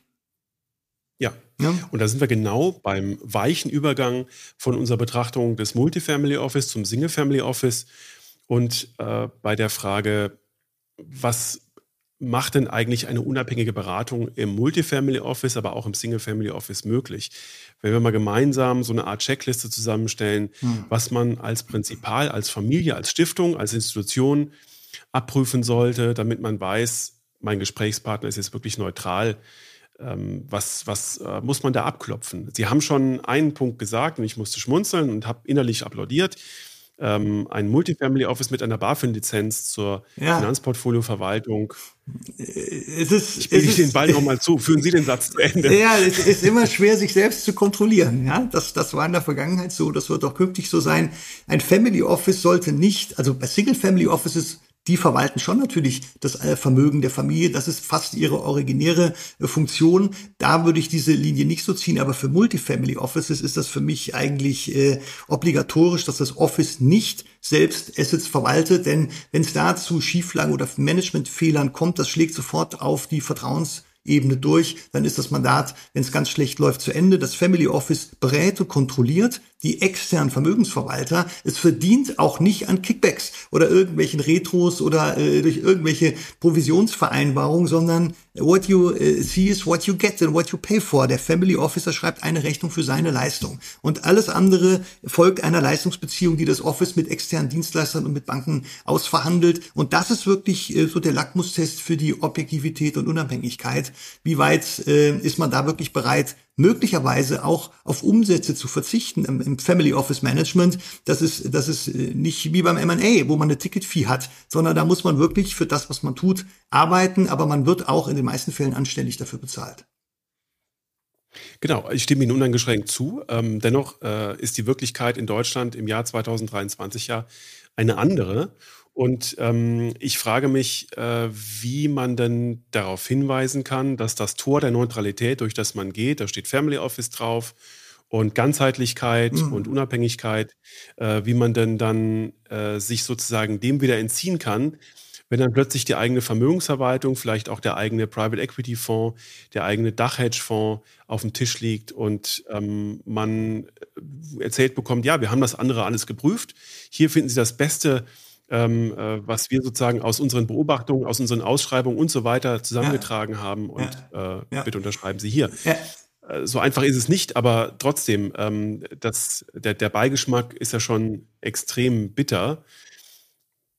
Wir sprachen was, ja über was den kann man, was kann man aus unserer, aus unserer äh, Sicht dazu sagen? Also ich hatte ja vorhin schon ausgeführt, schon der potenzielle Verdacht eines Interessenkonflikts kann das Mandat über Nacht beenden. Also wenn man solche Verdachtsmomente vermeiden möchte, dann schließt man alle Produkte, bei denen man selbst beteiligt ist als Investor oder als Manager, äh, aus. Die kommen äh, per se gar nicht in Frage, wenn man natürlich nachweislich zu den Besten im Markt gehört. Äh, das muss aber anhand objektiver Kriterien so äh, gelten und das sollte der Markt dann auch so sehen. Dann kann man natürlich sozusagen in Ausnahmefällen, das würde ich mir aber schriftlich absegnen lassen, auch mal einen eigenen Private Equity Fonds beim Kunden platzieren. Aber es muss völlig klar sein, dass, dass das Family Office äh, hier keinen Mehrwert hat. Das ist dann eine Frage, ja, wie viel bleibt bei dem Office hängen, je nachdem, wie der äh, Fonds mhm. performt. Da muss man dann doch als Family Officer das, was vielleicht ankommt, äh, an den Kunden zurückgeben. Ja, und dann ist die Frage, ob man es dann, wenn man es dann immer noch macht, dann sind es wirklich Portfolio-theoretische äh, Gründe, warum man dieses Produkt genommen hat. Das ist völlig okay. Es ist wirklich ein sehr schmaler Grad. Ich habe ähm, eine Konstellation, in der ein äh, Multifamily Office äh, das auch verschiedene Dienstleistungen äh, vertreibt, äh, Finanzportfolioverwaltung, äh, Private Equity Beteiligung, sozusagen nur die Reporting-Funktion übernommen hat und die machen mhm. das extrem professionell. Die Linien sind klar gezogen und die Rolle, die sie einnehmen, wird extrem äh, professionell abgebildet. Das heißt, das Reporting spricht dann quasi zur Familie, zum ganzen Beirat und das ähm, äh, so profund und so professionell, dass es eine wahre Freude ist. Aber da sind die Dinge eben klar geregelt und ja. ich glaube, das ist enorm wichtig. Also was wir vielleicht von hier aus als Hinweis geben können, wenn man sich ähm, jemandem anvertraut äh, und glaubt, durch die neutrale Tür zu gehen, dann regelt bitte vorher ganz klar, was aus dem eigenen Haus an nicht neutralen Dienstleistungen überhaupt im eigenen Vermögen landen darf. Am besten gar nichts. Und einen anderen Punkt, den Sie angesprochen haben, aber nicht klar ähm, benannt haben, oder doch, Sie haben ihn klar benannt, und ich möchte nochmal aufgreifen, ist die Tatsache, dass ein äh, neutrales, angeblich neutrales Family Office, das Vermögensverwaltungsleistungen ausschreibt, am Ende des Tages vom Vermögensverwalter mitvergütet wird oder auch vergütet wird. Ein No-Go, ja. Und ich meine, ähm, das ist, das ist kein Einzelfall. Das passiert gerade ähm, an ganz vielen Stellen in Deutschland. Und ähm, letztlich äh, rebelliert ja der gesunde Menschenverstand schon dagegen. Also kann doch das Ziel der Family Office nur sein, Kunden zu finden, für die es gar, gar kein Problem ist oder die damit gut umgehen können oder die das auch nicht als Problem ansehen. Ähm, ich bin mal gespannt, wie wir über dieses Geschäftsmodell in, in fünf, sechs, sieben, acht Jahren sprechen. Mhm. Ähm, mhm. Und äh, entweder haben die sich durchgesetzt oder äh, unser Ansatz hat sich durchgesetzt. Ja. Ja. Äh, oder es gibt immer noch beide Ansätze. Das wird auf jeden Fall sehr, sehr spannend. Aber es ist äh, tatsächlich aus meiner Sicht und aus Ihrer Sicht, so nehme ich es wahr, auch sehr, sehr kritisch zu sehen. Denn äh, letztlich sollte der Family Officer, und wir sind jetzt bei der Frage, was gewährleistet eine unabhängige, mhm. neutrale Family Office Beratung, nur vom Mandanten für fachliches Know-how vergütet werden, für seine Zeit. Und das ist letzten Endes das, worauf man das ähm, komprimieren kann. Vielleicht können wir unsere Checkliste zum Ausschluss von solchen Interessenskonflikten und solchen ähm, Versteckspielen noch ein bisschen ausweiten. Mhm. Gibt es noch andere Dinge, die Sie beobachtet haben, die Sie kritisch sehen, äh, Hinweise, die Sie geben möchten, wenn sich jemand vor Interessenskonflikten schützen möchte?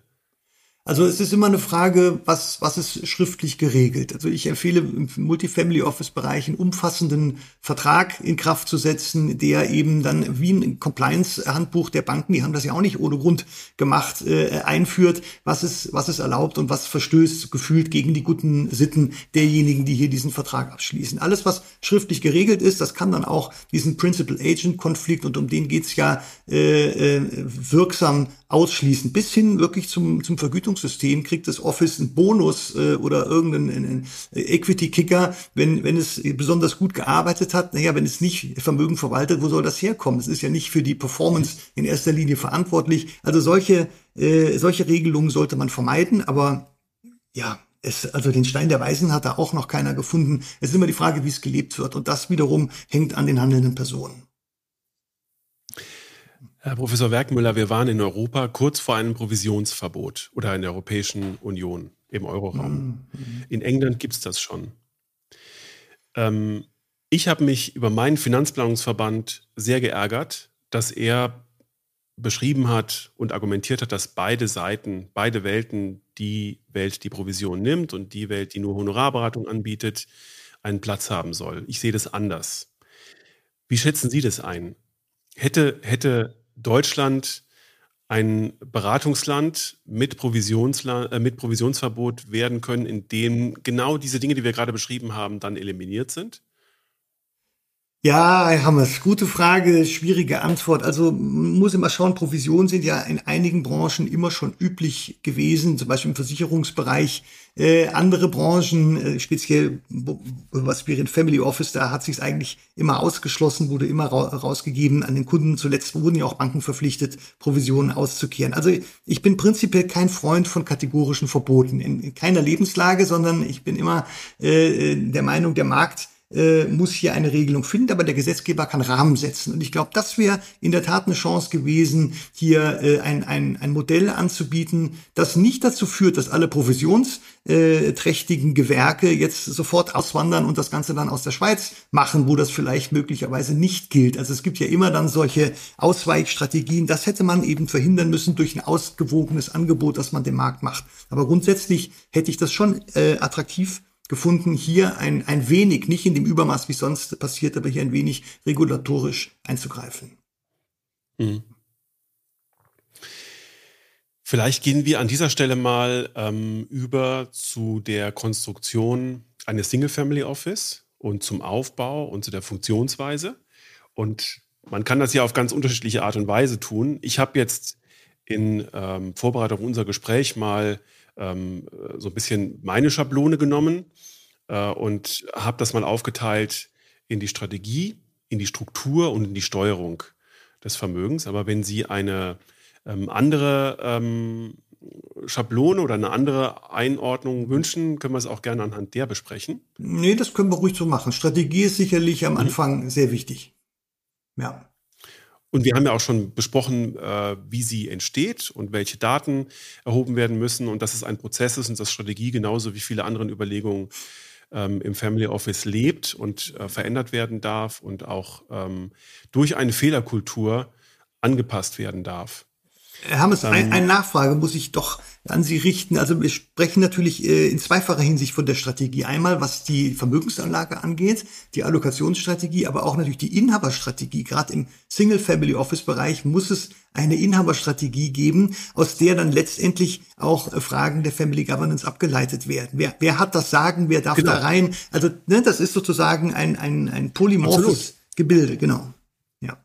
Sie, Sie beantworten schon quasi die erste Frage, denn ähm, eine Frage, die man wahrscheinlich äh, vier, vier Tage am Stück beantworten könnte, wenn man so viel Erfahrung hat wie Sie, was denn eine Strategie eigentlich wirklich ähm, abbilden muss. Was ist Strategie und was muss sie definieren? Und wir können mal versuchen, die einzelnen Ebenen einer Strategie ähm, abzuschreiten und zu besprechen, äh, was denn in einem Single-Family-Office klassischerweise an strategischen Ebenen hm. definiert sein muss.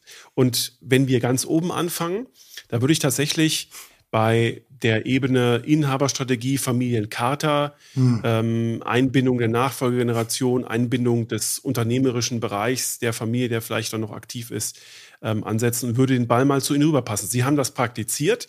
Äh, Sie praktizieren es immer noch. Sie haben, ja. das, Sie haben das bei einem anderen Haus, Beratungshaus gesehen. Ja. Wie, wie geht man denn vor, um diese Inhaberstrategie ähm, als Basis für alle weiteren Überlegungen zu definieren? Also das Bedürfnis, dass man mal drüber reden sollte, kommt in der Regel von der Familie. Die sind aber so sehr ins operative Geschäft eingebunden und ihnen fehlt die Zeit und sie wissen auch nicht genau, wo sie anfangen sollen. Es ist nur so ein, ich sag mal, ein waberndes Gefühl. Vielleicht gibt es auch schon leichte Konflikte zwischen Gesellschafterstämmen. Es deutet sich da was an. Da müsste man mal einen, einen Prozess äh, aufsetzen. Und die, dieser äh, Prozess, wie gesagt, den ich, den ich woanders kennengelernt hatte, aber der sehr eingängig ist und der einfach aufgrund seiner äh, Struktur sicherstellt, dass man eigentlich nichts vergisst, der fängt mit der wichtigsten aller Fragen an. Das ist die Frage der Inhaberschaft.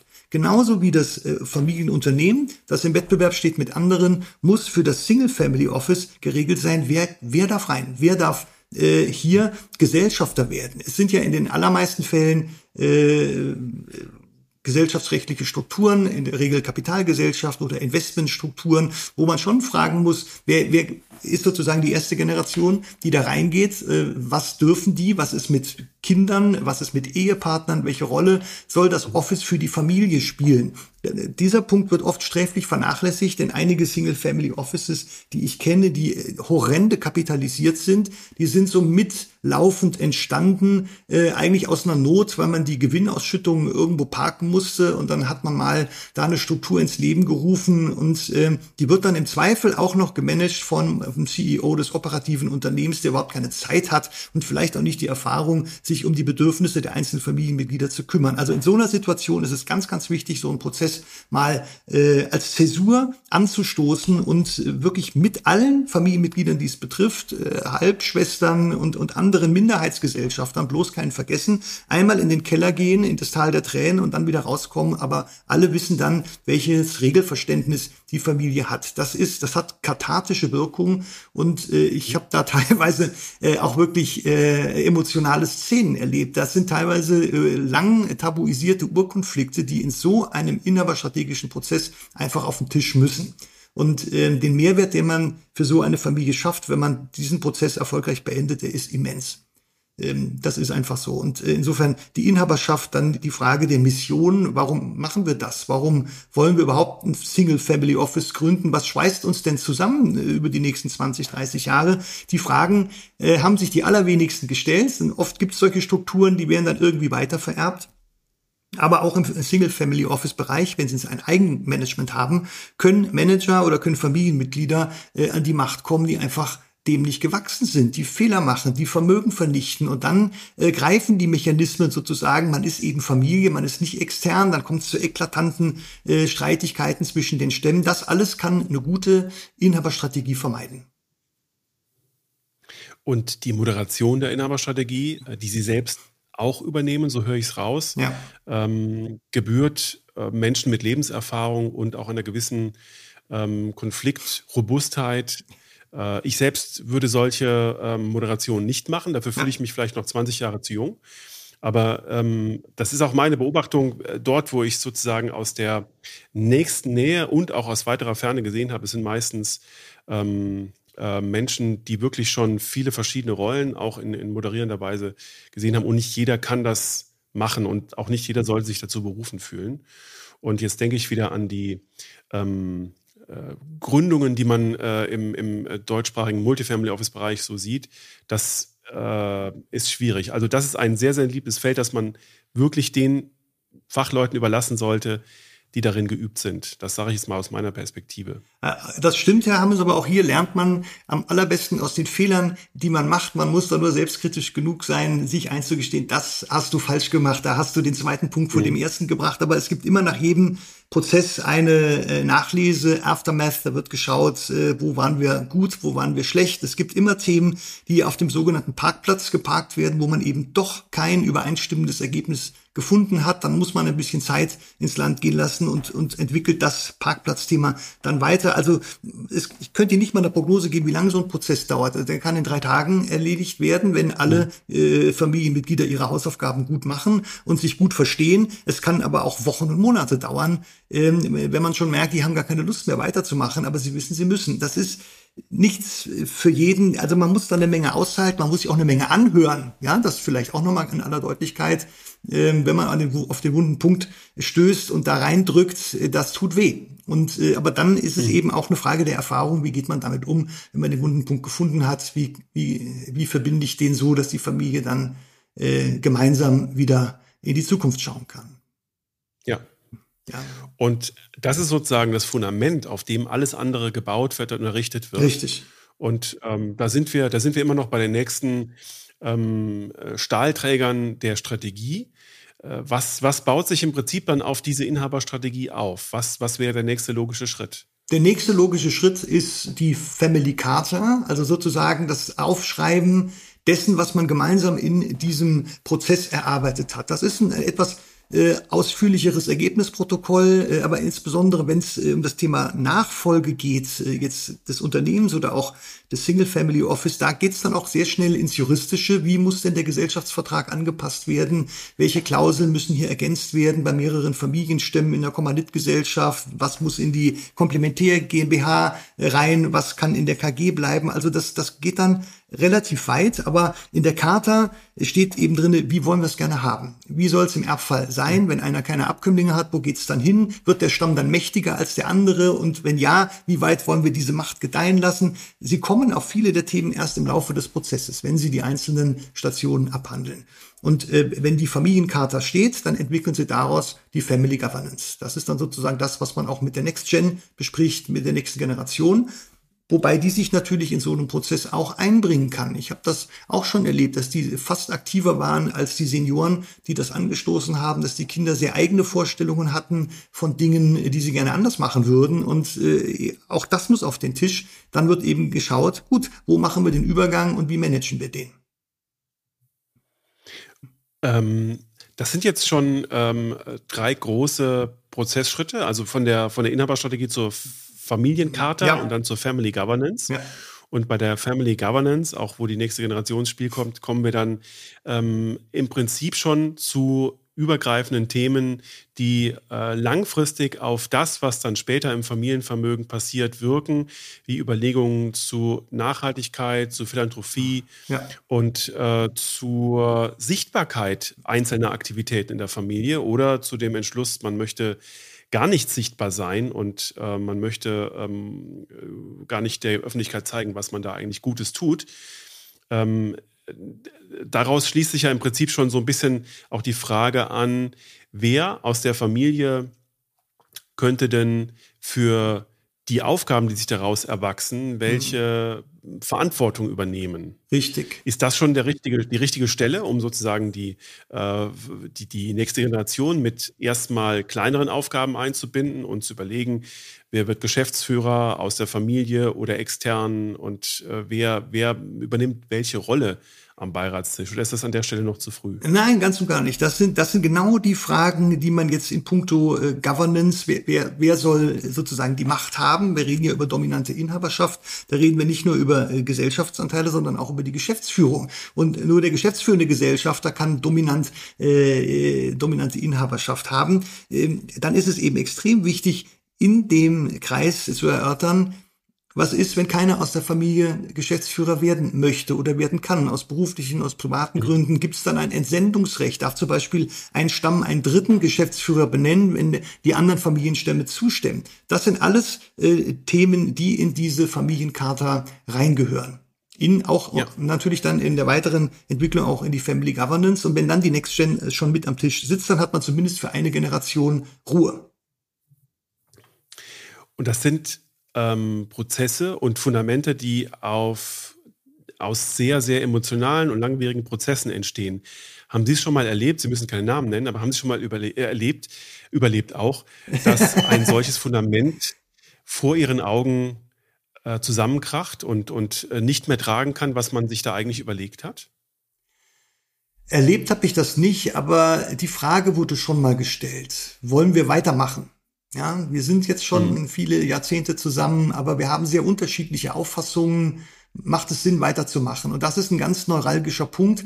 Äh, da geht man dann auch nicht schnell drüber weg, wie über eine Türschwelle, sondern da, äh, da braucht man Zeit, da muss man vielleicht eine Unterbrechung machen und nochmal in Einzelgesprächen hinterfragen, was sind die Motive, möglicherweise nicht weitermachen zu wollen, um dann auszuloten, gibt es einen Weg, es doch zu tun. Also da wird man schon überrascht, auch von den Beiträgen, die die einzelnen äh, Teilnehmer leisten.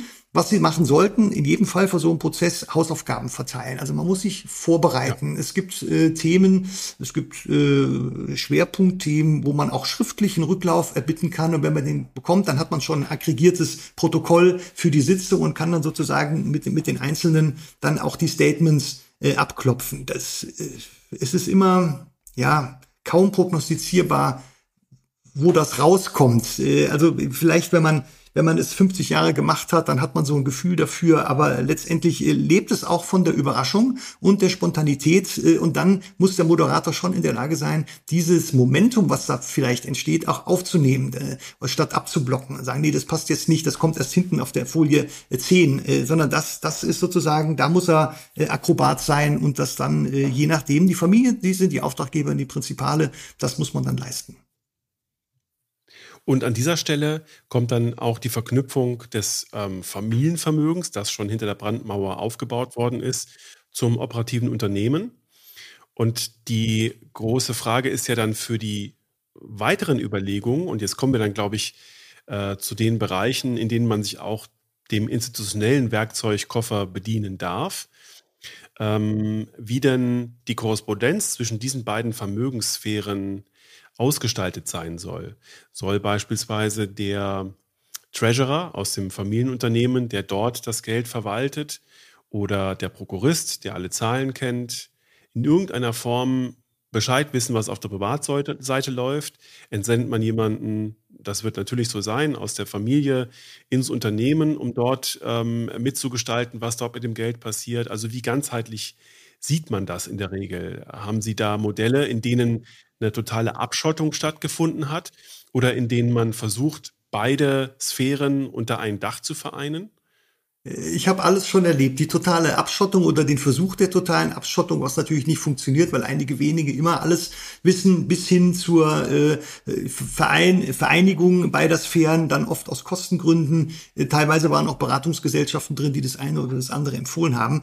Ich glaube, äh, wenn man so klassische mittelständische Familien anschaut, im produzierenden Gewerbe, äh, die trennen das in der Regel. Also die haben die private Seite äh, sozusagen hinter der Brandmauer, wie Sie sagen, und die haben das operative auf der anderen Seite und der Family Officer und einige wenige Executives der, der Familie, die kennen alles und äh, die wissen dann auch, wie es allokiert ist und warum es so allokiert ist. Typischerweise, war auch gerade Gegenstand einer Masterarbeit bei uns an der Hochschule, ist es ja so, wenn ich produzierendes Gewerbe habe, das ist per se risikobehaftet aufgrund dessen, was es tut und weil es im Wettbewerb steht und weil es andere gibt, die vielleicht genau das Gleiche tun, dann wird man eben auf der privaten Vermögensseite im Family Office dann eher eine defensive Strategie fahren, Risiko rausnehmen. Da jagt man nicht nach dem Alpha, sondern dann versucht man das Beta klein zu halten. Völlig anders war das, äh, war eine empirische Arbeit äh, nach dem Exit, nach dem Verkauf des Unternehmens. Dann zeigt sich doch, dass die, die, die Veräußerer, die alten Haudegen, die haben schon immer Pharma gemacht, die investieren danach wieder in Pharma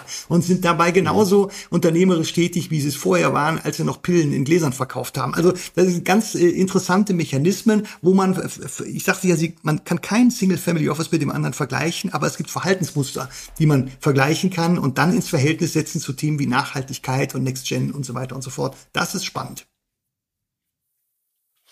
Und sind wir dann ähm, an dem Punkt, an dem wir tatsächlich schon die strategische Asset Allocation anfangen äh, zu konstruieren? Oder gibt es mhm. dazwischen noch einen ähm, organisatorischen oder einen emotionalen Schritt, den man gehen muss?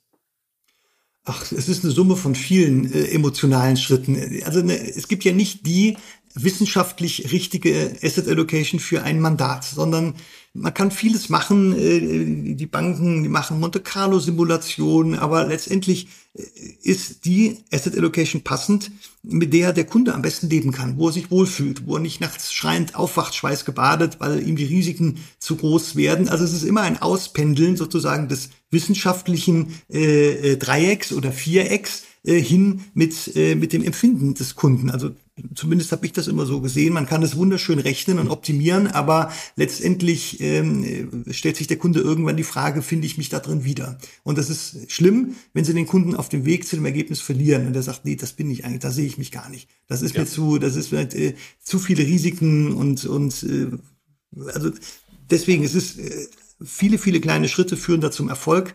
Äh, und die strategische Asset Allocation entwickeln sie nicht äh, sozusagen bei einem Lunch, sondern das ist, das ist ein Prozess, Datenaufnahme, viele Wochen mit allen sprechen, die es betrifft. Und irgendwann hat man die und man wird auch die strategische Asset Allocation immer wieder hinterfragen. Nicht notwendigerweise ändern, aber hinterfragen und gegebenenfalls anpassen. Absolut. Bei der Entwicklung der strategischen Asset Allocation kann ich empfehlen, empfehlen dass man ähm, mit dem Prinzipal auf dem weißen Blatt Papier anfängt und erstmal so seine Welt aufzeichnet.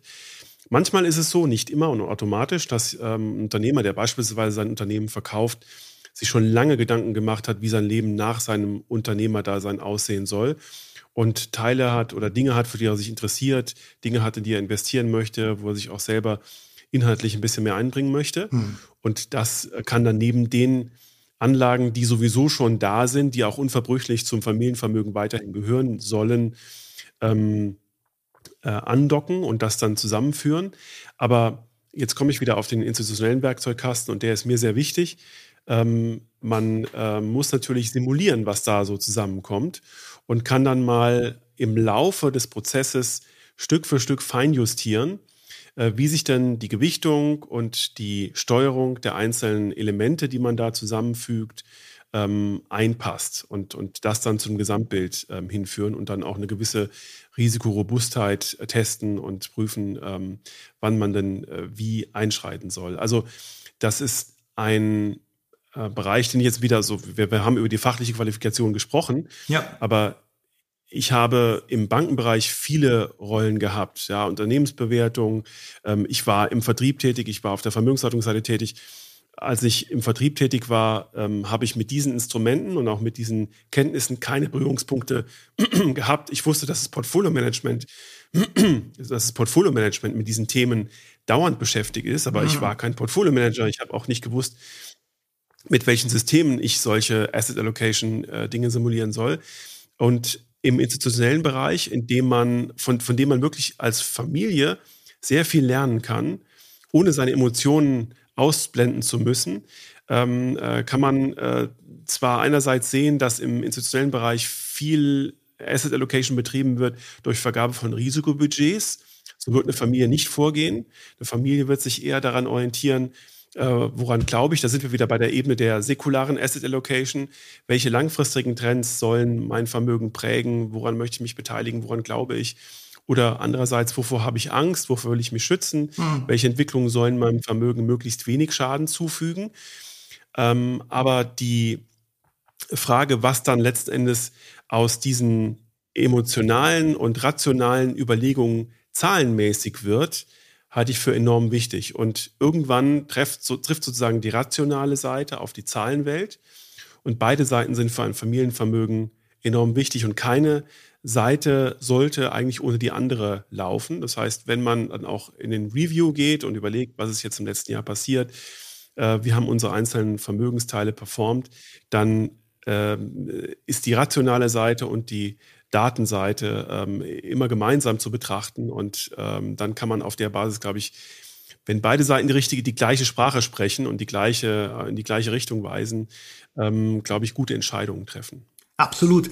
Und wenn man jetzt betrachtet, dass viele vermögende Unternehmerfamilien ja auch ganz äh, stattliche Kunstsammlungen angelegt haben in den letzten Jahren und Jahrzehnten, dann ist auch das eine interessante Assetklasse, sage ich mal. Ich apostrophiere das jetzt ganz vorsichtig, weil das wissenschaftlich noch nicht so bestätigt ist. Aber wenn Sie zum Beispiel einen Kunstindex drüberlegen über die einzelnen Werke oder Bestandteile dieser Sammlung, auf einmal wird das rechenbar. Also man kann diese Kunstsammlung sozusagen in das Risikoportfolio des Gesamtunternehmens mit äh, mit einbinden bei allen äh, erratischen Abweichungen und, und wissenschaftlich angreifbar. Aber es besser, irgendwas zu haben als gar nichts. Und äh, diese Kunstsammlungen sind in vielen Fällen nicht, äh, nicht professionell gemanagt, also auch nie richtig bewertet worden. Und das, äh, ja. da kann man ganz erhebliche Aha-Effekte erzielen. Eine nicht korrelierende Asset-Klasse, wieder in Anführungszeichen äh, äh, Real Assets und die völlig anderen Gesetzen folgt als der Markt.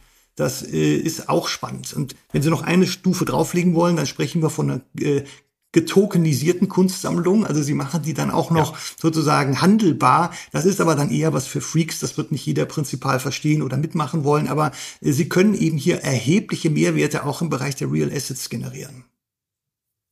Ich glaube, dass das ähm, eine Frage ist, die wir wahrscheinlich in fünf oder zehn Jahren intensiv diskutieren und äh, wahrscheinlich große Teile von Family Office Vermögen tokenisiert haben. Aber ich glaube, jetzt aktuell ähm, ist es mir zumindest noch zu früh, mich seriös damit zu beschäftigen, weil einfach äh, die, die Vielsprachigkeit und die ja. Informationsdatenbasis äh, äh viel zu diffus ist und äh, mir so mehr so ein paar Marketing-Sprüche in den Vordergrund treten als das, was fachlich wirklich daraus werden kann. Aber Sie, Sie weisen schon den Weg, Herr Professor Werkmüller. Das, das äh, wird sicherlich ein Thema sein, das ins Familienvermögen Einzug hält.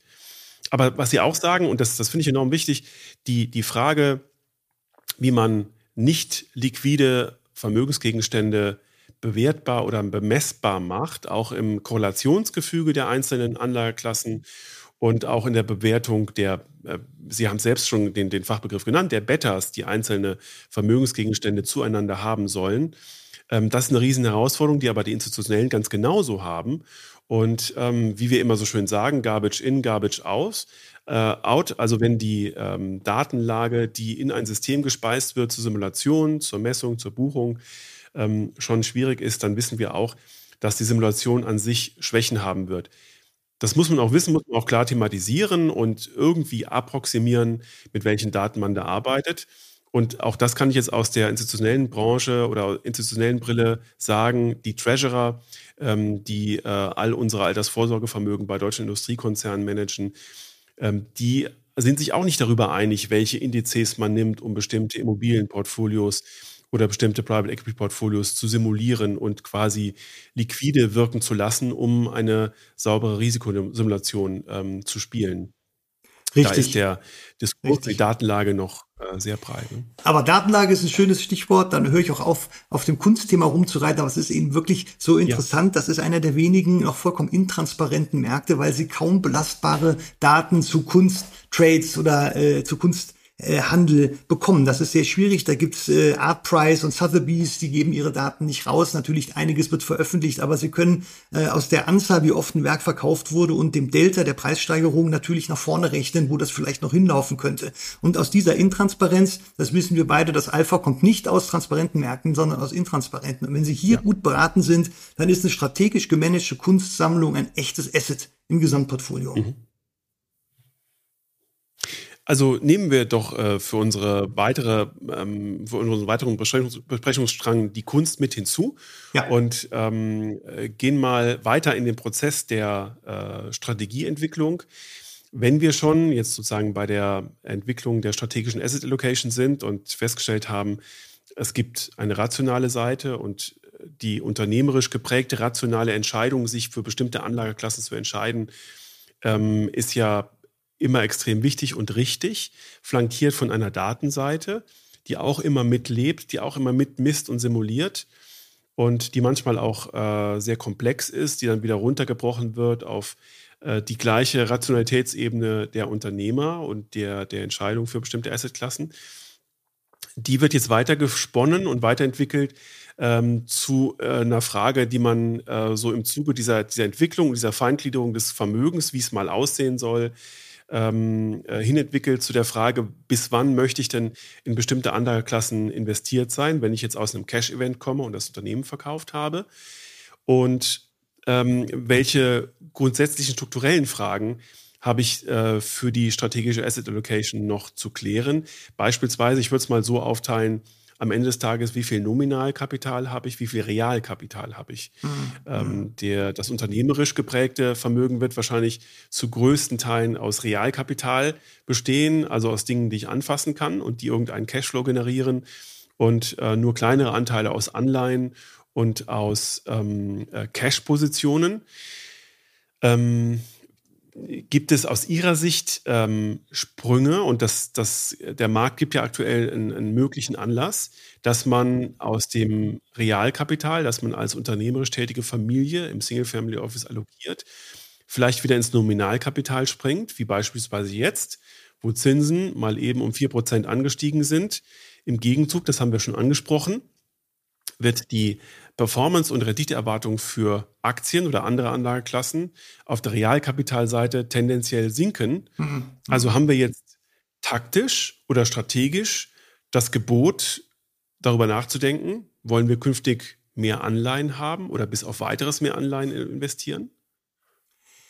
Das hängt sehr von der Familie ab. Ähm, mittelständische Unternehmerfamilien rechnen und erwarten Renditen über 20 Prozent. Das, äh, das kriegen sie im Anleihenbereich nur mit einer so miesen Qualität. da müssen wir nicht drüber reden. Also ich, ich kann mir nicht vorstellen, dass da ein großer Run jetzt äh, stattfindet, es sei denn, der Family Officer orchestriert das ein bisschen und stellt das in den Gesamtkontext, Risikoprofil übers Gesamtvermögen. Dann ist natürlich die Anleihe als Anlageklasse attraktiv. Aber einen großen Run darauf erwarte ich jetzt noch nicht. Mittelständische Unternehmer lieben Private Equity, weil sie eben Unternehmer sind. Dann muss man schauen, dass man hier äh, eine Subklasse findet bei Private Equity, die nicht ganz so dröhnt äh, und das Risiko zu Lasten des Ganzen noch erhöht. Also ich glaube, äh, nein, das muss man nicht befürchten. Weil Sie gerade 20 Prozent ansprechen, was, wie reagieren Sie denn, wenn Ihnen eine Familie, die Sie neu treffen, dieses Renditeziel vorgibt? und sagt, da fangen wir an? Dann sage ich, dann schauen wir mal, ob wir da hinkommen in der Zielstruktur. Es ist dann wirklich eine Frage des Prozesses, dass man auch äh, über Risiko muss man ja auch eine Zeit lang sprechen. Äh, Unternehmer sehen ihr Unternehmen oft nicht in dem äh, Risiko, wie man es als Außenstehender betrachten würde. Die haben eine Branchenkenntnis, die kennen jeden Winkel, äh, jeden Mitarbeiter mit Namen und die Bilanz können sie auswendig vier Promille wissen morgens um drei Uhr. Der hat kein Risikoempfinden, was ein Unternehmen angeht. Äh, aber die außenstehenden Familienmitglieder sagen, ja, aber wenn der Papi mal stirbt, was ist denn dann? Ja, dann haben wir ein ganz erhebliches Risiko, vielleicht nicht erst dann, sondern auch dann, wenn wir nicht betriebsnotwendiges Kapital äh, im Unternehmen lassen, äh, was dann äh, im Abfall auch schädliches Verwaltungsvermögen wäre. Also es gibt ganz viele Gründe, in der Tat sozusagen dieses Kapital rauszuziehen, das eben nicht erforderlich ist und das dann auf der Privatseite. Und jetzt kommt die Transferleistung des Family Officers. Äh, da muss man den erkennen, hier gibt es keine 20 Prozent, weil sonst hätten wir das gleiche Risiko wie auf der anderen Kugel, äh, Hälfte der Kugel. Dann ist uns nicht geholfen. Und das kann man aber hinbekommen. Ich habe dazu einen ähm, Diskussionsvorschlag, wenn solche hohen Renditeforderungen gestellt werden. Je höher in einem Single-Family-Office-Vermögen der Anteil des aktiven Vermögens ist, und aktives Vermögen bezeichne ich in dem Fall als das Vermögen, auf das die Familie direkten Einfluss nehmen kann, wie das eigene Unternehmen, Mehrheitsbeteiligung an anderen Unternehmen, ähm, äh, Portfolios, die sie selber managen, dann müssten es aber schon sportliche ja. Anlagen sein, also ein Optionsscheinportfolio. Ich übertreibe jetzt ganz bewusst, aber je höher der Anteil dieser aktiven Anlagen, auf die die Familie mit ihrer Kompetenz und ihrer Risikofreude Einfluss nehmen kann, desto wahrscheinlicher ist, dass man da rankommt. Bei passiven Anlagen, also bei einer Vergabe von Vermögensverwaltungsmandaten ähm, oder einem Immobilienportfolio, das man verwalten lässt, das man nicht selber entwickelt, das einfach nur als Buy and Hold über die Mieteinnahmen funktioniert, ähm, das senkt ja dass die Chance, ich sage es mal ganz vorsichtig, dass man an solche Renditeerwartungen rankommt. Und ich glaube, das muss man ganz deutlich ansprechen. Und ähm, vielleicht haben Sie schon erlebt, wie die Nachfolgegeneration des Prinzipals, der das Vermögen hat entstehen lassen, mit dieser Frage umgeht. Da sind wir an einem ganz ähm, ja. glatten Punkt, ja. an dem die Nachfolgegeneration vielleicht durch ihren hohen aktiven Anteil bei der Vermögenssteuerung ein hohes Risiko fährt. Und wir haben es nicht nur einmal gelesen, dass es auch schiefgehen kann. Das ist richtig. Also die nächste Generation äh, hat oft völlig andere Vorstellungen, auch was die Nachhaltigkeit der Vermögensanlage angeht. Äh, ererbtes Vermögen wird immer anders äh, bewirtschaftet als Vermögen, das man operativ aktiv erwirtschaftet. Also da kommt natürlich der Gedanke des Erhaltens und Bewahrens für, für nachfolgende Generationen stärker durch. Deswegen ist die Next Gen, sofern sie nicht im Familienunternehmen tätig ist, durchaus nicht so äh, risiko-rendite-orientiert, sondern denen ist eher dran gelegen, wirklich ein ausdiversifiziertes Portfolio mit einer vernünftigen Rendite, die aber dann möglichst dauerhaft zu haben. Diese Diskussion führt man immer wieder. Und das ist auch nicht verwunderlich, denn wer sozusagen ähm, mittelständische Unternehmer, die sind nicht dadurch vermögen geworden, dass sie das Geld mit vollen Händen ausgegeben haben, sondern äh, das ist immer ein, ein entbehrungsreiches Leben. Wenn Sie da ein Beispiel für haben wollen, äh, für mich ist Wolfgang Grupp Der äh, Unternehmer schlechthin und Prinzipal, der sicherlich äh, in Reichtum lebt, wenn man von außen drauf schaut, aber was was da alles äh, in der Familie äh, auch ähm, äh, an Schwierigkeiten bewältigt werden muss, das macht man sich eben nicht so klar. Der Erfolg kommt nicht von irgendwo und diejenigen, die es irgendwann erben und und denen das Unternehmen nicht so wichtig ist und dies vielleicht sogar verkaufen oder der Testamentsverstrecker veräußert das, mit denen führen sie völlig andere Diskussionen auch über Asset Allocation als mit denen, die noch im Unternehmen sind. Ja, und ich glaube, dass an dieser Stelle der Family Officer, der Trusted Advisor, auch wirklich eine schwere Aufgabe als Korrektiv haben muss und das auch benennen muss und vielleicht auch mit prominenten Beispielen argumentieren muss, äh, wo denn ähm, dieser Mut, dieser unternehmerische Mut in der zweiten Generation, manchmal auch in der dritten Generation äh, zu starken Verlusten geführt hat. Und äh, ich glaube, die Geschichte ist voll solcher Ereignisse und das äh, sollte man dann wirklich, muss man offen ansprechen. Ja. Ähm, ja. Das nur zum Thema 20 Prozent. Ja. genau. Also ich habe auch schon mal 25 gehört, aber ich wollte jetzt nicht so. Also das sind wirklich, äh, aber auch das, das ein Family Officer bekommt das hin, der erklärt das und sagt, nee, äh, kommen wir auf der privaten Anlageseite nicht hin, aber ist auch gut so. Genau. Und da äh, ist jetzt wieder die Schule des institutionellen Geschäfts ähm, hilfreich. Die Art, wie Treasurer ihre Renditeerwartungen an verschiedene Assetklassen argumentieren und ähm, hinrechnen, ist im deutschen Industriestandard, das kann ich jetzt aus meinem Verband der, der deutschen Treasurer sagen, extremst unterschiedlich und ähm, immer strittig und immer eine Diskussion würdig und die Diskussionen sollten auch geführt werden. Warum habe ich denn eine bestimmte Renditeerwartung an eine bestimmte Assetklasse oder an ein Unternehmen, das ich selber manage oder jetzt selber gründen möchte? Und ähm, da ist es, glaube ich, ganz wichtig, mit beiden Füßen auf dem Boden zu stehen und sich bewusst zu machen, dass in einer Volkswirtschaft, äh, die jetzt in den nächsten Jahren vielleicht so um die zwei Prozent wachsen wird, nicht jeder Baum in den Himmel wachsen wird, sondern dass man sich da entweder internationalisiert oder besonders clever sein muss. Apropos besonders clever, das Thema Nachhaltigkeit ähm, äh, hält immer mehr Einzug ins Privatvermögen. Das ist auch im mhm. institutionellen Bereich sehr früh präsent gewesen, auch auf ähm, Druck der kommunalen Gelder, die verwaltet werden und der öffentlich sichtbaren Gelder und der großen Stiftungsgelder.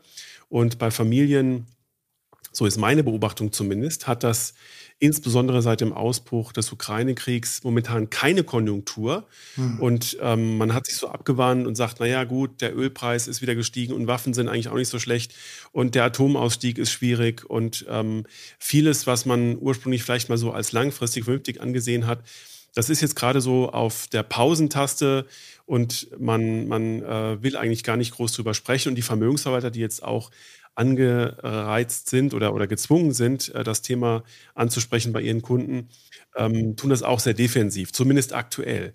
Mhm. Dennoch, Herr Professor Werkmüller, wie ist denn Ihre mittelfristige Sicht auf das Thema Nachhaltigkeit und auf das, was die Nachfolgegeneration zu dem Thema einzubringen haben am Beiratstisch? Also am Anfang war ich auch skeptisch, als, äh, als solche Auflagen erstmals äh, in Ausschreibungsunterlagen auftauchten, nur nachhaltige Assetklassen. Da war man schon äh, auf der Definitionsebene, kann man da schon Schwierigkeiten, wenn Sie einen Fonds haben, äh, weiß man oft gar nicht, in welche Sub-Asset-Klassen da mit investiert wird, ob da irgendwo Öl oder ein Rüstungsunternehmen drin ist. Da schieden einige Titel schon per se aus. Und am Anfang, lassen Sie es 15 Jahre her sein, dachte ich auch, Nachhaltigkeit kostet Performance. Das hat sich komplett gewandelt. Äh, nach, es gibt so viele nachhaltige Anlagen, gerade auch im Private Equity Infrastruktursektor, die wirklich äh, langfristig vernünftig sind und auch sozusagen in dem globalen Megatrend äh, des Klimaschutzes aufgehen, dass da doch sehr ansehnliche Renditen erwirtschaftet werden können. Und je jünger die Vermögensinhaber sind, desto wichtiger ist ihnen dieses Thema auch. Also da muss man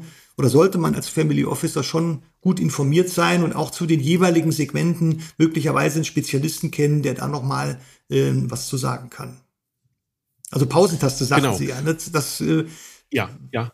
Natürlich ein bisschen mit angezogener Handbremse, aber die, die Themen werden ja, sind deswegen nicht weg. Sie sind durch den Krieg ein bisschen überlagert, aber grundsätzlich ist das nachhaltige Investieren ein globaler Megatrend nach wie vor. Und an dieser Stelle haben die Familien und ich sage mal die rational entscheidenden und denkenden Prinzipale und Unternehmerfamilien einen großen Vorteil gegenüber den institutionellen. Das Zahlenwerk ist ja genau wie bei der strategischen Asset Allocation ähm, beim Nach im Nachhaltigkeitsbereich ähm, ein komplexes, sagen wir es mal ganz vorsichtig. Und die Vielsprachigkeit und die Nebeneinanderexistenz vieler Nachhaltigkeitssysteme und Bewertungsfragen ist wahnsinnig widersprüchlich und schwierig. Und wenn man sich dann als Familie dazu entscheidet, mit einem gewissen Anteil Nachhaltigkeits- oder Impact-Aspekte abzudecken mit dem eigenen Vermögen, dann darf und soll man da auf seine eigene Rationalität und auf sein Bauchgefühl hören. Was ist jetzt eigentlich wirklich nachhaltig? Was tue ich da Richtiges und Gutes? Ähm, und äh, vielleicht ist dann die Messung der Nachhaltigkeit im Nachgang irgendwann mal wichtiger. Aber meine Wahrnehmung ist auch auf der institutionellen Seite, dass man sich irgendeinem System verschreibt, wenn die Gremien, die darauf achten, dass nachhaltig investiert wird, ähm, ein bestimmtes, einen bestimmten Datenkranz mhm. sehen, dann sind die zufrieden. Es wird aber nicht rational hinterfragt. Und viele Unternehmer würden das gleiche Vermögen sehr, sehr stark hinterfragen und deren langfristige, nachhaltige Perspektive. Und deswegen ist auf der Family Office-Seite, so halte ich es zumindest, ähm, so beobachte ich das und so halte ich es auch für richtig, diese rationale Ebene ähm, in den Vordergrund zu stellen und dann im Nachgang sozusagen zu prüfen, was sagt denn die Zahlenwelt dazu, was sagt die, sagt die Bewertung dazu. Ja. Und ähm, auch das ist ein Teil des Werkzeugkastens, der sozusagen aus dem institutionellen Bereich kommt. Wie messe ich denn die Nachhaltigkeit eines Familienvermögens? Und das kann ich nicht machen, indem ich auf irgendeine Internetseite gehe. Ich muss ja auf irgendeiner Research-Datenbank registriert ja. sein und die bezahlen. Und ähm, das äh, kann man machen und dann kann man sehen, dass wenn man beispielsweise äh, mehrere Systeme nebeneinander stellt, dass die Erzählung über die Nachhaltigkeit eines Familienvermögens extremst unterschiedlich ausfällt. Und das ist nach wie vor sehr verwirrend. Ja. Deswegen die Rationalität und auch ein bisschen Bauchgefühl dabei. Absolut. Das, das sollte wichtig sein, finde ich.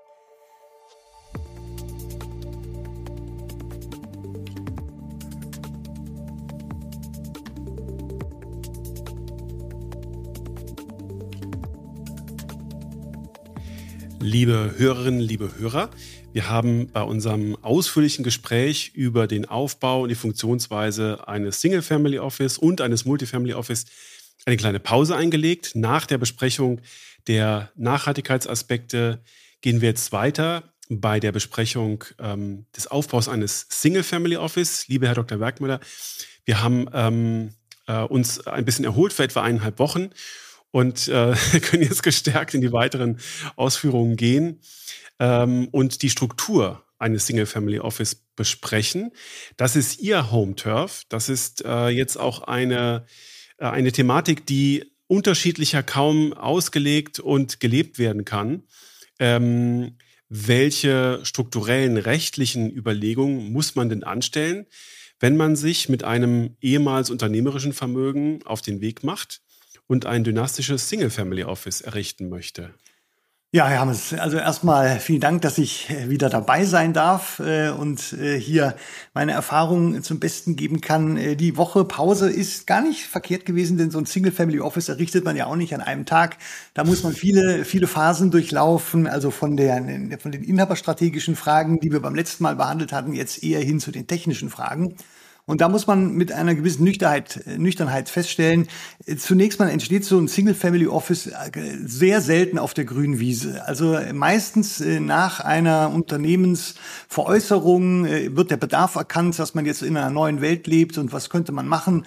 Und es gibt in der Regel irgendwelche gewachsenen Strukturen. Wenn die Familie gut steuerlich beraten ist, dann hat sie eine Holdingstruktur entwickelt, wo sozusagen nachher der Unternehmensveräußerungserlös erstmal weitgehend steuerfrei reingecasht wird. Und das ist dann sozusagen diese Einheit, die auch die Assets hält, kann eine GmbH sein, in der Regel ist das auch so, die ist dann ganz automatisch das Family Office. Und wir wissen ja alle, eine GmbH braucht einen, mindestens, das ist der Geschäftsführer.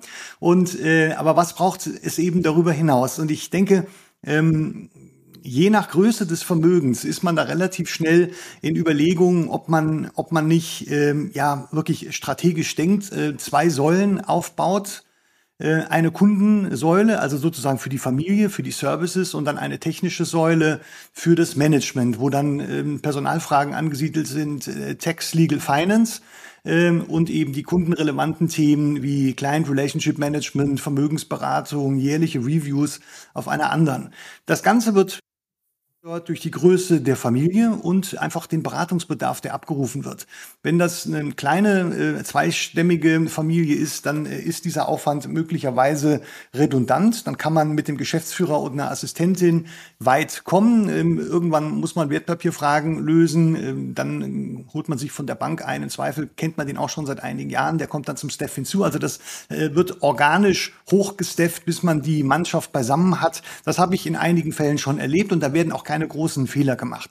Der entscheidende Fehler, der gemacht wird bei Offices, die bestehen neben einem operativen Familienunternehmen, ist eigentlich der, dass der Geschäftsführer des operativen Unternehmens das Office auch noch so mitmanagen soll. Und das reicht äh, in der Regel nicht aus. Also da sind doch die äh, Arbeitsabläufe zu komplex äh, in den Family Office Strukturen, gerade wenn das Office selbst auch Vermögen verwaltet, die Assets hält vom Reporting hin bis zur Auswertung und zu entsprechenden Analysen, wo kommt die Performance her oder wo haben wir Risiken, die wir nicht wollen. Das kann einer alleine äh, überhaupt nicht leisten und schon gar nicht, wenn er noch einen anderen Job hat, der eigentlich von der Familie als der wichtigere äh, geclustert ist. Ja, also wenn Sie die Situation vorfinden, da muss man ganz offen mit den Inhabern sprechen, sagen, hier braucht es gibt äh, Leute, gute Menschen, Männer, Frauen, die äh, die schon jahrelang ein Single Family Office leiten, aber ein anderes.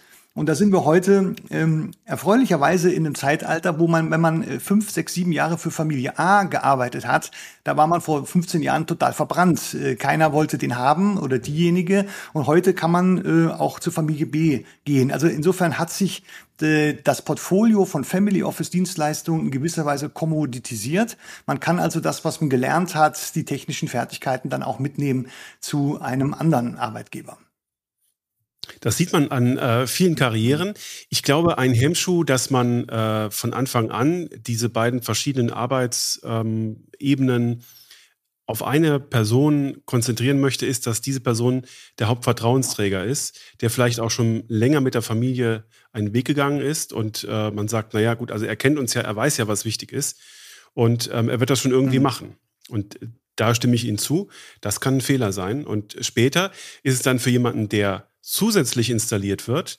Und auch wenn das in Anführungszeichen nur das Office-Management ist, aber das ist ja der Teil, der der Familie zugewandt ist, oft für den dazugekommenen sehr schwer, seine Position, seine Rolle dort zu festigen, weil er immer so ein bisschen hinterfragt wird. Naja, er ist ja eigentlich Absolut. so eher der Stiefsohn. Ja, also das ja. sind, es gibt ernsthafte Sollbruchstellen, für äh, die man im Onboarding machen kann. Ich glaube, wir hatten beim letzten Mal schon besprochen, wenn das Briefing schlecht ist, also wenn die Familie dem, dem ja. Headhunter falsche Koordinaten gibt, dann find, sucht er auch nicht den richtigen Kandidaten, sondern dann kommt irgendjemand, der nicht passt. Das geht dann zwei, drei Jahre gut, dann ist der weg und den Schaden haben letztendlich alle. Auch derjenige selbst, der aus einem gut bezahlten Job irgendwo in der realen Wirtschaft rausgeht, in diesen Cosmos Single Family Office und dann gucken muss, wie er wieder Anschluss findet. Also das, äh, das kann man relativ leicht vermeiden, wenn ziemlich klar definiert ist, worum es geht. Eine zweite Sollbruchstelle, äh, die ich in der aus eigener Erfahrung definieren kann, ist die, wenn Familienmitglieder auch im Management sind. Äh, dann ist immer die Frage, ja, wieso der und nicht ich? Also wenn Sie mehrere Familienstämme haben, ja. braucht man ganz klare Governance-Regeln, wonach, äh, nach welchen Kriterien eben entschieden wird, wer das machen darf. Das ist klassisch Inhaberstrategie. Wenn es nicht da ist, muss man es nachholen. Weil sonst haben Sie immer die Friktion, ähm, Blut ist dicker als Wasser. Das steht jeden Morgen über der Tür, ja. durch die der Family Officer, der externe Manager gehen muss. Also er muss damit leben, dass die Familie andere Kommunikationswege findet außerhalb des Organigramms und man mit dem Ergebnis konfrontiert wird. Wer das nicht äh, verträgt oder wer sagt, ihr habt mich umgangen, ich muss hier gehört werden, der kann gleich seine Sachen packen. Das wird nicht funktionieren. Also man muss schon sich den Gegebenheiten äh, ein wenig öffnen. Ich hatte damals, als ich äh, verantwortlich in Single Family Office leiten durfte, neun äh, Mitarbeitern gesagt, schauen Sie, wenn äh, Galileo sagt, wenn ich diese Kugel fallen lasse, die wird nach unten fallen. Hier gibt es Tage, da schwebt sie nach oben. Und das darf einen nicht wundern. Wenn man, wenn man da zu lange daneben steht, äh, dann wird man das hier nicht schaffen. Also es gibt, äh, was ich sagen will, ist natürlich ein Scherz, aber was ich sagen will, es gibt in Single-Family-Offices ähm, ja, äh, Prozesse, äh, Kommunikationswege, Phänomene, die gibt's in Multifamily Offices nicht. Und auch damit muss man klarkommen. Das kann ich sehr wohl bestätigen aus meiner Evidenz, ja. ja. ähm, das ist so und äh, das, das macht es ja auch aus und das zeigt auch, warum die Karrieren äh, bei Family Offices entweder sehr lang sind oder sehr kurz.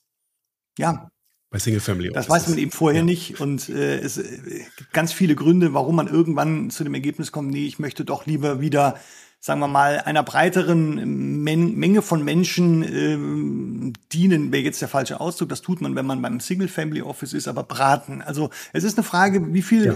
wie viel individuelle Freiheit ist man bereit aufzugeben. Natürlich muss dann auch das, das vertragliche Setting stimmen. Also ähm, meine Empfehlung an jeden, der zum ersten Mal den Anruf bekommt, ob er sich das vorstellen kann, drei Jahre plus zwei und das Exit-Package direkt mitverhandeln. Dann hat man was, äh, darauf mhm. kann man gehen. Das ist auch ein überschaubarer Zeitraum und wenn das dann alles ganz wunderbar ist, dann kann das auch mehr als fünf Jahre sein. Aber man muss immer damit rechnen, das ist einfach Risk Management. Das ist aus Gründen, die man nicht ja erkennen kann von außen und die man dann auch nicht quantifizieren kann, wenn man drin ist, dass es aus irgendwelchen Gründen nicht klappt. Ich kenne Fälle im Freundes- und Kollegenkreis, die, die sind gegangen worden, ohne bis heute je zu wissen, warum. Also äh, das, mhm. das meine ich damit. Familie, Familie ist immer äh, ja. sehr stark, äh, wenn sie Entscheidungen treffen muss und ähm, das, das kann einen eben auch betreffen und dann, ja, dann muss man sich was Neues suchen. Kommen wir aber vom Menschlichen äh, zum Rechtlichen. Äh, Sie haben schon beschrieben, welche ähm, Rechtsmäntel normalerweise äh, das Family Office umgeben. Halten Sie es für sinnvoll, dass man für die einzelnen Assetklassen, die man investiert, dann nochmal eigene Rechtsmäntel darunter packt? Oder ist das etwas, was sich natürlich dadurch ergibt, dass man sich beispielsweise über irgendeine ausländische Tochtergesellschaft irgendwo beteiligt und äh, um diesen äh, Extramantel gar nicht drum rumkommt? Ja, also je nachdem, wie das Gesamtportfolio äh, aussieht, wenn da schon Beteiligungen, externe Beteiligungen sind, macht es sicherlich Sinn, eine Zwischenholding da reinzuziehen, einfach damit man vom Reporting her saubere Zahlen hat. Ähm, es ist sehr unterschiedlich, wenn die Familie stark äh, unternehmerisch denkt, aber kapitalmarktorientiert ist, dann kann man zum Beispiel auch eine Investmentaktiengesellschaft, also ein, ein Vehikel aus dem KAGB nehmen und das zum Family Office machen, weil innerhalb einer deutschen Investment AG können Sie wunderbar äh, Subfonds bilden und dann für jedes Familienmitglied eine eigene risikoadjustierte, ähm, ein adjustiertes Portfolio anlegen. Das wäre zum Beispiel ein starkes Argument, dahin zu gehen. Wenn das weniger der Fall ist, äh, dann kann es auch äh, eine GmbH sein. Also was ich selten gesehen habe, sind klassische Personengesellschaften, GmbH und Co. KG. Das wird in der Regel aus steuerlichen Gründen nicht gemacht, weil sie hier keine, keine großartigen Tesorierungseffekte generieren können. Da kommen wir auch zu einem Punkt, ähm, der ähm, die Öffentlichkeit tangiert, nämlich es gibt ja viele Familien, die sagen, ähm, eigentlich möchten wir nicht in diesem Ranking von dem Manager-Magazin auftauchen. Und wir schaffen uns jetzt eine Strategie oder einen, einen Weg, damit wir ähm, über unsere Rechtmäntel weitestgehend unsichtbar werden. Ist das heute aus Ihrer Sicht, aus Ihrer Einschätzung überhaupt noch realistisch, dass man das schafft? Jein, sehr, sehr schwierig. Also früher, in der Zeit vor dem Transparenzregister, äh, gab es durchaus Möglichkeiten, über Treuhandstrukturen zu vermeiden, dass der Familienname zu präsent in Registern auftauchte. Aber wer damals schon äh, sinnvoll oder mal sinnhaft gesucht hat, ein bisschen Profiling, da konnte man schon drauf kommen. Also wer, wer finden will oder wer finden will, der wird auch finden.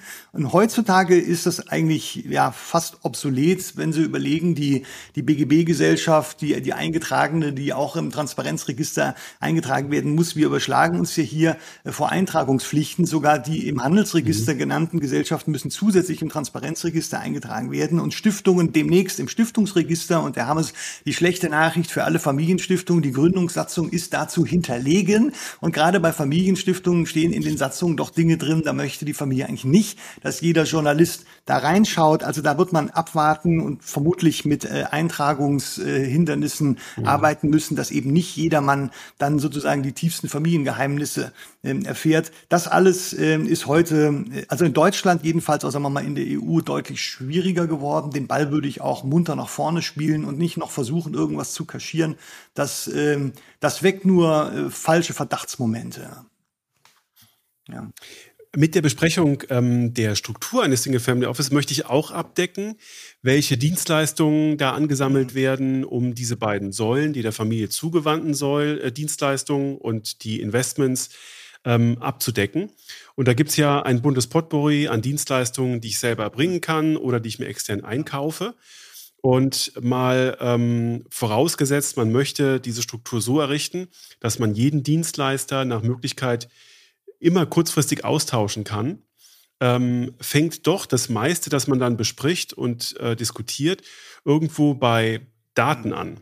Ich glaube, es ist ein großes Thema geworden, dass sich Familien eine Datenplattform aussuchen, auf der sie letzten Endes ihre ganzen Arbeitsdaten, die Buchungsdaten, die Berichte ähm, speichern und äh, von da aus dann ähm, sozusagen die, die Informationslogistik betreiben.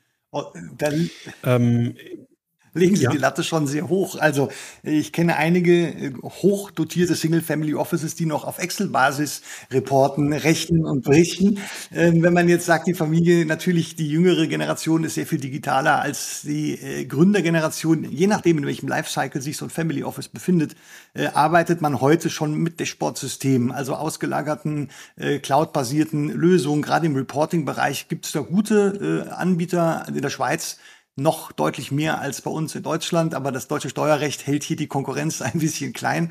Also ähm, wenn man da mal angekommen ist, das ist schon sehr professionell und natürlich, wir alle äh, haben Angst um unsere Daten, äh, aber erfahrungsgemäß äh, ist der, die, die Wahrscheinlichkeit eines Angriffs deutlich geringer in einem cloud-basierten System, als wenn Sie noch mit eigenen Servern arbeiten, wo Sie hohe Maintenance-Kosten haben und dann trotzdem irgendeinem dann doch vielleicht der Zugriff gelingt. Also hier kann man größeren Schaden anrichten, als wenn man einfach eine ja. Commodity-Cloud-basierte Lösung nimmt. Das stimmt. Sie haben ähm, gerade das äh, Thema Reporting ähm, äh, als Aspekt äh, des äh, Themas Software angesprochen und Datenplattform. Und damit haben Sie ja, ich sag mal, von allen Hörern der ganzen Gemeinschaft, die sich mit dem Thema beschäftigt, als einer der allerersten direkten Kontakt gehabt, weil Sie über das Reporting, das Sie im Multifamily Office bei der Bank damals angeboten haben, ja einer der ersten waren. Und jetzt haben Sie wahrscheinlich diesen Markt auch so ein bisschen beobachtet, die Entwicklung beobachtet. Können Sie da mal Ihre Einschätzungen schildern, äh, wohin sich das entwickelt, ob das auf einem guten Weg ist, gerade was Deutschland angeht? Sie haben es zu Recht gesagt.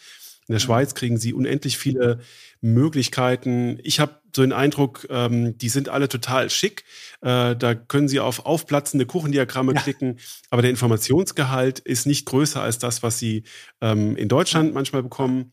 Und da würde mich echt mal interessieren, wie Sie das über die Jahrzehnte, muss man ja sagen, schon beobachtet also, haben. Also mit der Digitalisierung und dem fortschreitenden Erklimmen weiterer Stufen bis hin zu KI, da können wir auch gleich nochmal drüber sprechen, sind doch viele Bausteine, die früher im Reporting händisch gemacht worden sind und damit auch Einfalltor für Fehlerquellen waren, Beispiel das Abtippen von Buchungsbelegen, äh, das ist alles äh, deutlich preiswerter geworden, einfach weil weniger Menschen damit befasst sind. Das ist groß, äh, größtenteils automatisiert, äh, eingelesen wird automatisch und zugeordnet.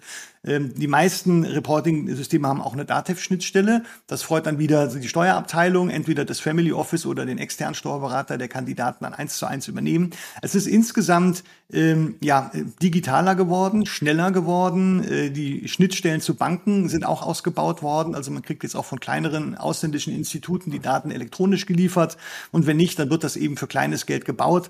Also die sind sehr leistungsstark inzwischen, die Plattformen. Und äh, ich weiß aus sicherer Quelle, dass einige Anbieter noch einen Schritt weiter gehen wollen und sagen, wir brauchen doch eigentlich für den Family Officer so eine Art verlängerte Werkbank, dass er auch ein vernünftiges Liquidity Management machen kann. Wenn er schon alle Zahlungsströme sieht, dann will er auch buchen und überweisen können. Also das ist sozusagen die nächste Evolutionsstufe. Aber das, äh, da hat es einen Riesen gegeben.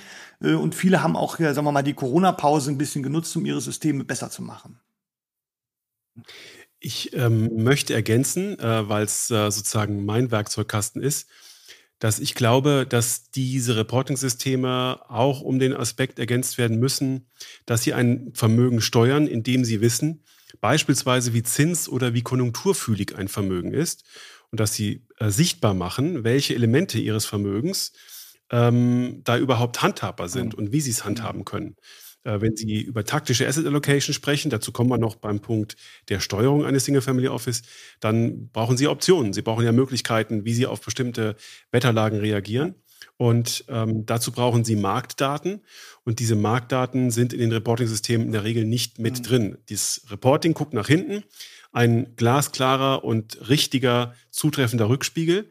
Äh, nach vorne ist der Blick immer ein bisschen verschwommen, aber ähm, um äh, Daten zu sammeln, die Ihnen zeigen, wie Ihr Vermögen in welcher Wetterlage reagieren wird, ist das, glaube ich, notwendig. Und ich bin gespannt, ähm, wie sich sozusagen diese Abtastsysteme nach vorne ähm, durchsetzen und ähm, gucke mich da auch immer ganz interessiert um, ob es da neben dem, was ich da so treibe, noch was anderes gibt. Ähm, das nur kurz als Ergänzung. Und ich glaube, dass die ähm, Vielfalt an Buchungssystemen und an Reporting-Systemen in Deutschland in den letzten, sagen wir mal, vier Jahren noch mal größer geworden ist. Es gab ja sozusagen einen, ich nenne es jetzt mal Dinosaurier im Markt, der ein bisschen an Bedeutung verloren hat. Ich glaube, der war auch nur so gemeint, dass große Banken dort das Reporting eingekauft haben, das Reporting auf 120 oder 140 Gramm Papier gedruckt haben und sich der Prinzipal beim Glas Wein seine Aktienbestandsliste durchgeblättert hat und am Ende gesehen hat, Performance plus 6,3 Prozent, na, das ist wahrscheinlich gut.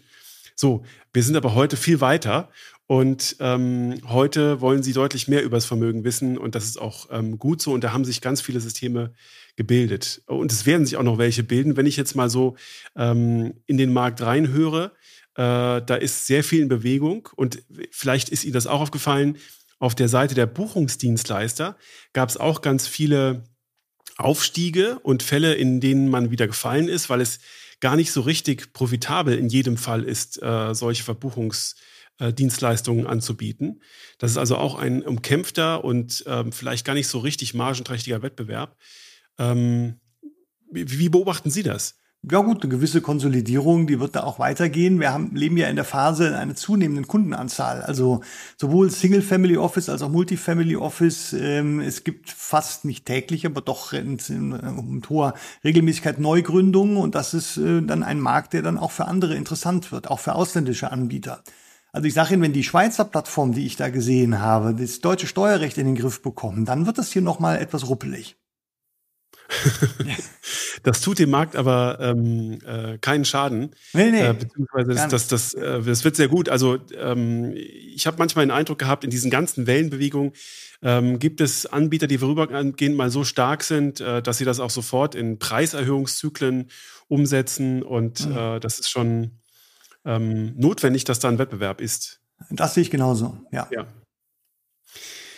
Ähm, bei den ähm, Überlegungen für die Struktur gibt es noch eine andere Dimension, äh, bei der mich Ihre Einschätzung sehr interessieren würde, nämlich der Internationalisierungsstrategie. Mhm. Ähm, Sie können, wenn Sie als Familie auf diesem Globus investieren wollen, vielleicht noch ähm, in Europa Ihr operatives Unternehmen haben, vielleicht auch noch keinen Produktionsstandort und keinen Marktfußabdruck in den USA oder in China haben äh, ja über das Family Office ähm, ein Gegengewicht bilden, indem sie sich internationalisieren. Und das kann man ja auf ganz verschiedene Art und Weise machen. Man kann entweder Investments, hm. die ansässig sind im Ausland, äh, tätigen. Man kann sich in irgendeiner Form über Private Equity Beteiligung oder Aktiengesellschaften Umsatzanteile aus dem Ausland kaufen. Man kann aber auch die Verbuchung seiner Assets oder seiner Gelder ins Ausland verlagern, indem man beispielsweise aus dem EU-Raum rausgeht und sein Geld in der Schweiz verbuchen lässt, um mal ein ganz einfaches Beispiel zu nennen. Hm. Wie sind da Ihre Beobachtungen? Ähm, ist das immer so eine Modeerscheinung, wenn es mal in Deutschland äh, beziehungsweise in Europa gerade wieder irgendwelche politischen äh, Krisen gibt? Oder ist das ein, ein Trend, der an Bedeutung gewinnt aus Ihrer Sicht? Also der Druck auf die Globalisierung auch der Lagerstellen, der ist schon länger da. Und das machen auch viele gar nicht mal zwingend mit dem Fokus Deutschland, sondern einfach Diversifikation man, man möchte eben in den Regionen oder in den Ländern, wo man Expertise vermutet oder wo man sie vielleicht im Haus sogar selber hat, da will man auch äh, schnell zuschlagen können. Also das, ähm, das ist eigentlich schon der Regelfall, dass man das jetzt nicht nur in Deutschland, das wäre eigentlich fast, wo man hinterfragen muss, wieso haben sie nicht eine Lagerstelle äh, in der Schweiz oder in den USA, wenn sie so viel US-Geschäft machen. Es ist ja immer, sie können ja jedes Exposure aktiv oder passiv abbilden. Und äh, das ist dann einfach eine Frage, wie tickt der Prinzipal? Ist das ein ehemaliger Pharmahersteller, der Vollblutunternehmer bleiben wird? Dann muss man eben als Family Officer auch schauen, dass man ihm diese, diese an, diesen Anschluss an internationale Banken und ich meine, ich war ja bei HSBC, ist kein Geheimnis, die können sowas, ja, die können, äh, da kann ein Brand Prozent äh, fast in jeder Region dieser Erde ihnen ein Custody-Geschäft äh, aufbauen. Also das muss man, das ist sehr individuell abhängig, aber eigentlich ist es schon der Regelfall. Mhm. Lassen Sie uns im, im Rahmen äh, der strukturellen Überlegungen noch ähm, ein äh, Aspekt abarbeiten, nämlich Notfallpläne, hm. Havariepläne, äh, vielleicht auch, und das ist jetzt aktuell seit letztem Jahr, Fluchtpläne ähm, die der Familie die Möglichkeit an die Hand geben, ähm, in kurzer Zeit äh, das Land zu verlassen. Ob das jetzt vorübergehend ist oder ob es äh, ist, weil hier ein Krieg ausbricht und ähm, äh, nicht, weil, weil man strafrechtlich verfolgt wird, aber weil hier wirklich politisch Probleme entstehen. Ja. Ähm, was würden Sie denn einer Familie raten, die sich jetzt im Prinzip strukturell äh, mit den Fragen beschäftigt? Was soll logistisch mein Family Office alles leisten können? Ähm, vor dem Hintergrund solcher ähm, Notfallpläne? Also erstmal das Thema ist in der Tat in den letzten Jahren verstärkt, auch durch die Pandemie. Da hatte man ja auch äh, Befürchtungen, keiner, es gab Regionen, da war das weniger stark, zumindest durfte man das vermuten. Äh, und die, die großen mittelständischen Unternehmerfamilien des produzierenden Gewerbes, die hatten schon in den 70er Jahren angefangen, äh, Farmen in Argentinien, äh, Australien zu kaufen, weil man doch Angst hatte, dass, äh, dass die Russen noch mal kommen. Ich äh, apostrophiere das mal ein bisschen. Also diese, äh, der Grundgedanke, man müsste hier vielleicht irgendwann mal weg und äh, kann dann in der Schnelle nichts mitnehmen, der ist nicht neu. Und ähm, ja, also Family Office ist auch zuständig für Relocations. Relocation heißt, die gesamte Familie mit Haustieren und Kindermädchen verlässt verlässt äh, einen Staat A und geht in einen Staat B und das Ganze in möglichst kurzer Zeit mit möglichst wenigen Fehlern. Große Offices haben dafür Alarmpläne, da gibt's oft auch Family Security Abteilungen, die dann auch noch die persönliche Sicherheit der Familienmitglieder mit beobachten. Also das, äh, das ist ein verbreitetes Thema bis hin zu äh, baulichen äh, Veränderungen des ja. Hauses, in dem man lebt. Also Panic Rooms ähm, werden nachgefragt bis hin zum privaten Bunker die Frage, wie sinnhaft das ist, aber die, die, individuelle Bedrohung, das ist was sehr, das können sie nicht skalieren. Da gibt der Prinzipal vor und da muss man einen guten Anbieter finden.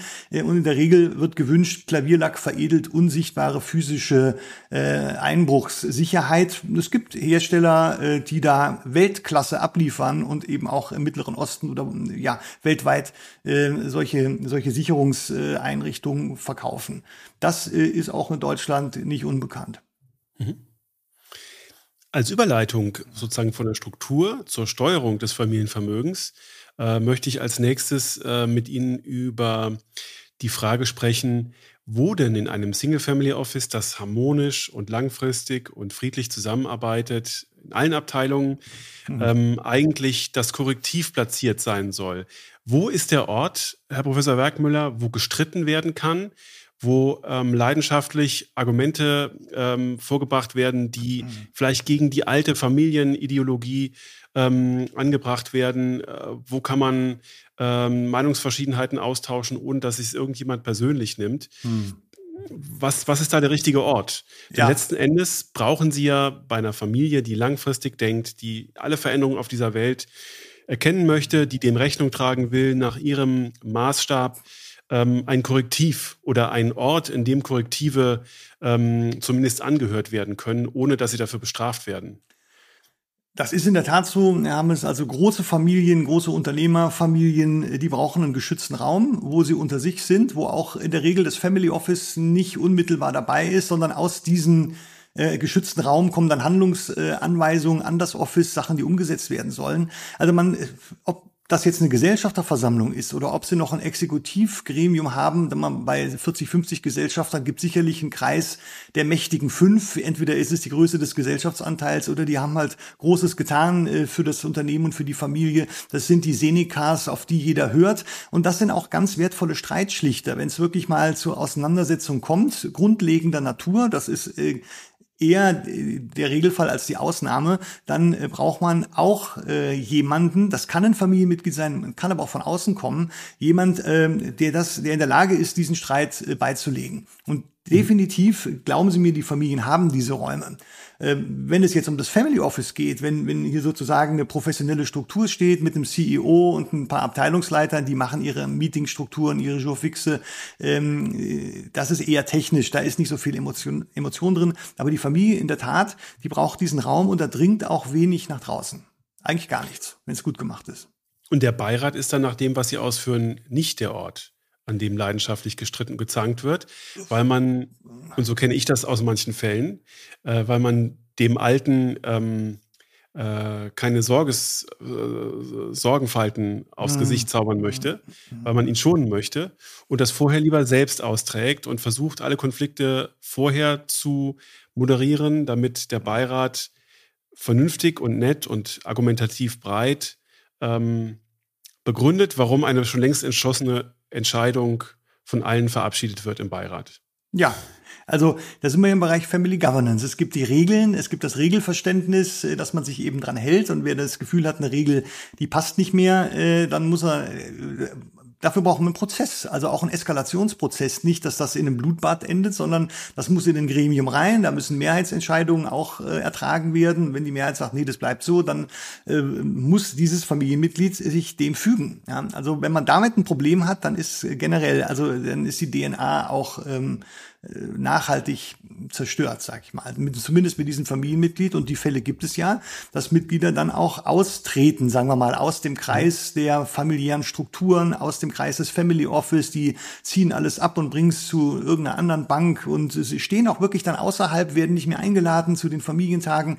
Das sind ganz furchtbare Prozesse, äh, wo oft ja doch, äh, wenn dann noch Kinder involviert sind, das sind ja, wir reden ja über Familien. Also da entstehen psychische Belastungen bis hin zu psychischen Schäden und das darf man ja. nicht auf die leichte Schulter nehmen. Also da brauchen Sie wirklich gute Leute, auch von außen, da sind wir im Bereich Live Consulting, die sowas begleiten. Am besten mhm. vermeiden, aber wenn es unvermeidbar ist, ich meine, ich bringe als Beispiel, habe ich auch neulich äh, nochmal drüber geschrieben, Harry und Meghan, also wenn man heraus möchte aus der Familie, gibt es verschiedene Arten, wie erfolgreich und leise man das macht und das ist, glaube ich, die schlechteste mögliche Art, wie die beiden es gemacht haben, schlecht beraten und schlecht begleitet und jetzt stehen alle vor einem Haufen Scherben. Das ist eigentlich die Höchststrafe für die Familie insgesamt, weil das auch außen wahrgenommen wird. Ähm, dennoch äh, finde ich und kenne auch manche Beiräte, in denen tatsächlich äh, sehr kontrovers äh, diskutiert wird. Man weiß aber, am Ende äh, wird ähm, ein Patriarch oder ein Matria eine Matriarchin entscheiden. Ja. Und ähm, man weiß auch, dass man äh, kontrovers diskutieren kann, weil es geschätzt wird, weil es auch gewünscht wird. Mhm. Mhm. Und ähm, ich persönlich ähm, finde, dass ähm, in Beiräten, in denen sowieso zu viele ältere Herren sitzen, ja. äh, die ähm, letztlich äh, keine Berater der Familien sind, sondern einfach nur Freunde, ja. die vielleicht auch unternehmerisch erfolgreich sind, die auch so Erfahrungen haben, aber trotzdem am Ende des Tages Freunde sind. Ähm, Freunde des Alten, noch schlimmer, Freunde vom Alten. Genau. Ja, nicht der nächsten Generation und da herrscht ein gesundes Misstrauen. Sie beschreiben das genau, so ist es. ja ähm, dass, dass die Diskussionsbreite ähm, und das ab und zu mal aufgerissene Fenster dort ähm, äh, also die, die Breite ist zu, zu eng und äh, das aufgerissene Fenster würde gut tun. Und ähm, meine Erfahrung ist, das haben wir auch äh, schon im ersten Gesprächsteil besprochen, dass die Diversität im äh, Beirat äh, qua Qualifikation, qua mhm. Alter, qua Geschlecht, ähm, auch qua Lebenskonzept ähm, enorm wichtig ist. Und ich habe so ein bisschen den Eindruck, dass die ähm, Generation Z, die jetzt so nach und nach an den Beiratstisch heranwächst, ja sowieso eine völlig andere Wertevorstellung hat und andere Lebenskonzepte verfolgen und äh, das auch nicht immer zum Schaden der Diskussionstiefe und ja. äh, dass das noch sehr spannend wird. Also das, das, was wir uns so unter diesem Gremien vorstellen, dadurch ja. schon noch stark durcheinandergewirbelt wird, auch mit Blick auf Nachhaltigkeit, auf Impact. Und ähm, das sind, es, wie ich finde, gute Aspekte. Ja, es wird rumpelig, äh, ganz klar. Also ich hatte den einen Fall mal, erlebt. Da gab es einen Beirat. Der Beirat war für das operative Unternehmen zuständig und der war dann automatisch auch für das Family Office zuständig. Der wurde da kopiert. Da saßen in der Tat drinne vom alten Prinzipal die damaligen Wegbegleiter, jetzt auch schon hochbetagt. Und äh, keiner hat äh, sich getraut zu hinterfragen, warum sitzt denn der da eigentlich noch? Sondern wenn ja. die Familie gefragt wurde, ja, was, äh, der Beirat hatte gewisse Funktion qua Satzung, da sagte, ja, der, den erreicht man so schlecht, der ist nie da und wenn man eine E-Mail schreibt, dann schreibt er nicht zurück. Also 5000 Gründe, diesen Menschen in allen Ehren und auch mit, mit Fanfaren aus dem Amt zu begleiten und da wieder Nachfolger zu installieren. Aber das wird nicht gemacht aus falsch verstandener Pietät. Ähm, Im Zweifel würde der Prinzipal auch noch sein Veto einlegen. Also da ähm, muss die junge Generation richtig aufräumen und das wird sie auch tun. Mhm. Der Meinung bin ich auch. Hm. Und äh, damit ist die Voraussetzung ähm, geschaffen, dass man äh, das, was man in einem Single-Family-Office taktisch steuert, ähm, effizient und informationsbasiert ähm, tun kann. Hm. Und wenn Sie jetzt mal so den Gesamtdraufblick ähm, eines Single-Family-Office äh, sich vor Augen führen, und das ist etwas, äh, eine Perspektive, die Sie selbst auch eingenommen haben, hm was sind denn jetzt eigentlich die Parameter, die Sie steuern? Sie haben ein breit angelegtes Vermögen, das fängt beim liquiden Vermögen an, das geht über direkte Unternehmensbeteiligung, die Sie vielleicht auch aktiv managen lassen, ähm, über passive Unternehmensbeteiligung und dann kommen ähm, immer exotischere Dinge, die man vielleicht nicht in jedem Familienvermögen findet. Hm. Und all das steuern Sie in Bandbreiten, die sinnvoll sein müssen durch die Wetterlagen. Ja, das ist ein ziemlicher Spagat und der Family Officer ist nie überall, kann er gar nicht sein. Er kann auch nicht immer alles zum frühestmöglichen Zeitpunkt erkennen. Und äh, die Familienmitglieder, ähm, die sind ja auch unternehmerisch denkende Menschen. Und wenn man weiß, dass sie vermögend sind, werden die gerne von außen äh, angequatscht, sage ich mal, etwas salopp. Also da wird Ihnen irgendein Investment vorgeschlagen, wo Sie und ich, Herr Hammes, wir brauchten da keine zwei Minuten, um, äh, um zu begründen, warum wir das nicht weiterverfolgen. Aber dann entsteht da irgendeine persönliche Beziehung und man kriegt das auf den Tisch und dann wird die Begründung halt ein bisschen länger. Also ähm, man muss wirklich schauen, äh, wie groß ist das Vermögen, wie viele Leute habe ich, äh, um zu überwachen, dass beispielsweise Risiken nicht kumulieren. Das hängt dann wieder von meinem Investmentstil ab. Was kriege ich für Werte? Wie schnell kriege ich die Daten?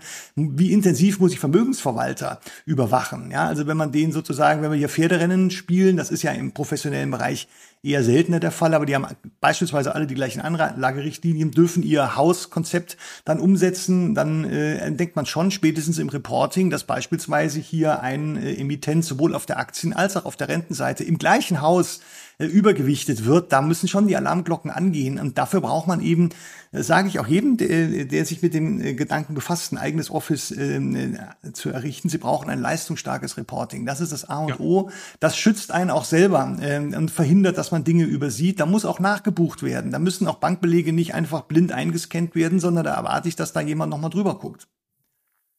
Der Punkt übrigens bei der Aufarbeitung all der Informationen, die Sie zur Steuerung eines äh, Single-Family-Office brauchen, hm. ähm, hat ja quasi ähm, drei Dimensionen.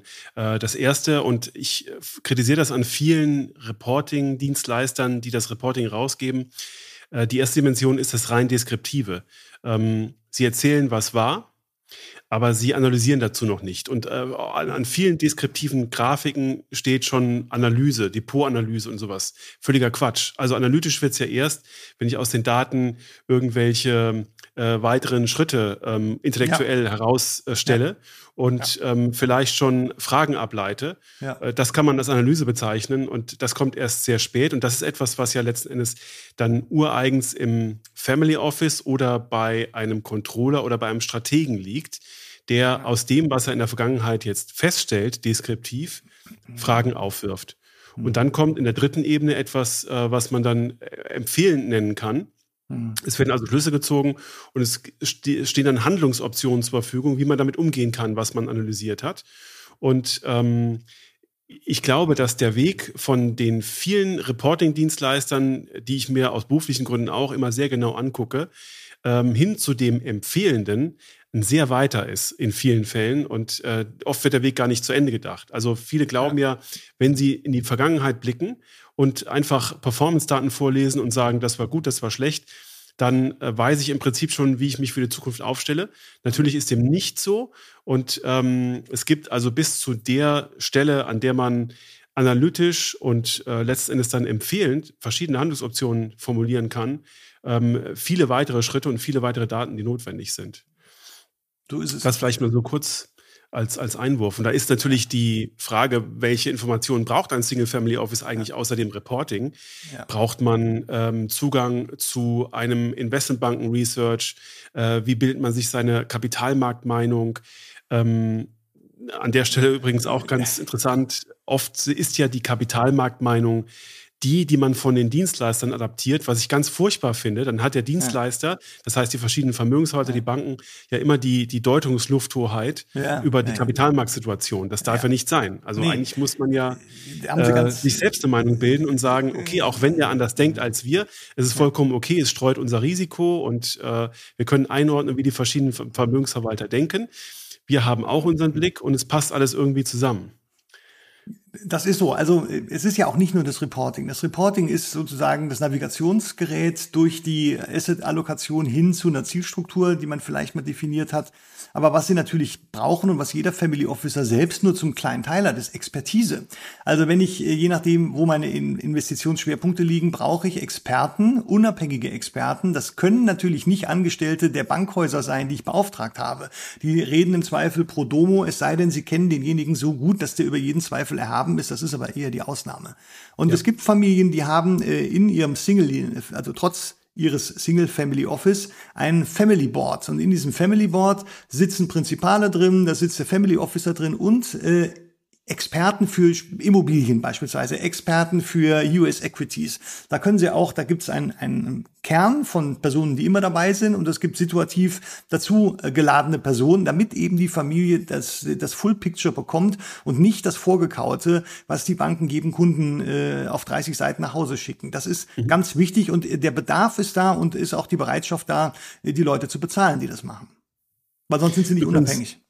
Ja, ähm, da finde ich auch wichtig, dass wenn man so schöne, äh, kompetente Dienstleister hat, die man sich mal irgendwann aufwendig ausgesucht hat und mit denen man auch zufrieden ist, dass man trotzdem entweder in dem Family Board oder im Beirat oder in anderen Gremien, wo man die Gesamtlage bespricht, ähm, auch mal andere Dienstleister einlädt, die nicht mandatiert sind und sich nochmal einen ganz anderen Blick auf verschiedene Aspekte äh, geben lässt, um äh, seinen eigenen Blick auf die Dinge zu schärfen und auch äh, herauszufordern, ähm, ob denn die eigene Argumentationskette wirklich zu Ende gedacht ist oder ob es da nicht andere Überlegungen gibt, die der Familie auch gefallen könnten. Also das ist ja Haupttagesgeschäft des Family Officers, dass er seine eigene Meinung immer wieder kritisch benchmarkt. Äh, liege ich da richtig? Äh, es darf ja auch nicht nur die persönliche Meinung sein, sondern er ist, hat schon den Auftrag, eine gewisse marktbreite Meinung ähm, dem Prinzipal zur Kenntnis zu bringen. Und dann kann man immer noch mit dem Prinzipal schauen, ob es irgendwelche äh, Sachen gibt, die man komplett anders sieht. Aber das, da muss er schon. Und deswegen sage ich ja, Family Office Management ohne Netzwerk wird nicht funktionieren. Und ich meine, in der Rolle waren Sie ja und mhm. äh, sind es dann in anderer Funktion heute auch. Was sind denn Ihre Informationsquellen? Ja, das, das ist eine Lebensaltersfrage. Also wenn, man, wenn ich jetzt frisch von der Uni komme mit, was weiß ich, 28 oder heute sind die ja 26 und jünger, dann ist das Netzwerk, beschränkt sich aufs Elternhaus und ein paar Kommilitonen. Damit können sie nicht äh, keinen großen Start machen. Aber wenn man natürlich schon 20, 25 Jahre im Geschäft ist und dann auch sozusagen das gleiche Thema von, von verschiedenen Standpunkten begleiten durfte, also ein Multifamily Office zu leiten, ist völlig äh, eine andere Geschichte als ein Single Family Office zu leiten. Aber aus beiden Erfahrungen äh, das Netz Netzwerk wird nicht kleiner dadurch und man kennt dann Perso Personen, die man auch persönlich kennt, denen man auch vertraut. Also diese ja. Währung Vertrauen spielt nicht nur eine Rolle im Verhältnis zum Prinzipal, sondern ganz besonders auch zu den Experten. Ich muss sicher sein können, dass der keine eigenen Interessen verfolgt. Deswegen muss ich den wirklich gut kennen und äh, davon lebt das. Und äh, so ein Netzwerk, das ist eine ja immer in Bewegung äh, gehaltene Struktur. Ähm, wenn es mal ganz schlecht läuft, muss man sich auch von einem verabschieden. Also wenn der mal einen Fehler Fehler macht, äh, der eigentlich nicht zu ihm passt, dann kommt er nicht nochmal an den Tisch. Da, also die, die kritische Distanz muss man wahren. Aber äh, wenn das eben, wenn man sich auf die Leute verlassen kann, kann das wunderbar funktionieren. An der Stelle ähm, äh, finde ich meine Beobachtung äh, hilfreich, dass wir ja als Family Offices von den Institutionellen sehr, sehr viel lernen können. Hm. Und meine Beobachtung ist, dass man, bevor man sich im Family Office Bereich austauscht, erstmal so ein bisschen nur eine Hülle zeigen möchte und Stärke und Größe, ohne dass man natürlich explizit Zahlen nennt, aber man möchte sich ein bisschen wichtig machen und das ist auf diesen Family Office Veranstaltungen anfangs auch immer ein bisschen schwierig, mhm. ähm, bevor man mit jemandem mal wirklich ein gutes Fachgespräch führen kann. Bei den Treasurern, ähm, das heißt bei denjenigen, die die Pensionsvermögen oder die industriellen Vermögen managen auf der Unternehmensseite, ist es deutlich anders, weil sie da, wenn sie da quasi auf solchen Fachveranstaltungen unterwegs sind, eigentlich ähm, recht früh äh, Fachthemen diskutieren können, ohne dass jemand angeben muss, weil wir sowieso alle Angestellte sind und ähm, weil ähm, äh, Unternehmen, ob groß oder klein, sowieso alle sehr, sehr unterschiedlich funktionieren. Und das finde ich sehr, sehr hilfreich und sehr mhm. lehrreich. Und auch das, was die Treasurer über ihr Vermögen erzählen, wie sie es steuern, kann vielen Family Offices sehr, sehr helfen, weil ich finde, dass bei den Family Office zwar gut formuliert, ähm, der Blick nach vorne in Form von Hoffnungen, in Form von Erwartungen, von Renditeentwicklung, säkularen mhm. Entwicklungen ähm, zwar sehr klar ist, aber selten quantifiziert wird. Und natürlich der institutionelle Bereich quantifiziert sehr viel. Ähm, und da können Sie im Prinzip das, was Sie an, ähm, an Hoffnungen und an Erwartungen haben, nochmal mit Zahlen unterlegen und dann viel besser argumentiert Entscheidungen treffen ähm, und auch den nächsten Teil, äh, den wir besprechen wollen, ähm, umsetzen, nämlich mhm. das Risikomanagement. Ja. Nachdem wir jetzt quasi im, im ähm, Bereich der Steuerung äh, so in gewissen Bandbreiten, die sicherlich sehr, sehr unterschiedlich sind, ähm, gehört haben, dass das schon komplex ist. Herr Professor Werkmüller, was ist denn Risikomanagement im Family Office Bereich? Das kann ja alles sein. Kann alles sein. Also das kann der Eintritt. Sollte man, sollte man standardmäßig in den Geschäftsführersitzungen oder in den Beiratssitzungen ja. einen Tagesordnungspunkt Risikomanagement mit aufnehmen? Ähm, ja, das ist ein Thema, das je nach äh, großpolitischer Weltwetterlage immer mehr oder weniger Aufmerksamkeit hat. Ganz vom Radarschirm sollte man es nie fallen lassen, äh, weil Risiken, äh, wenn man jetzt mal in der Finanzplaner-Kategorie denkt, ist natürlich auch der Eintritt des Erbfalls ist ein erhebliches Risiko für den Fortbestand des Unternehmens.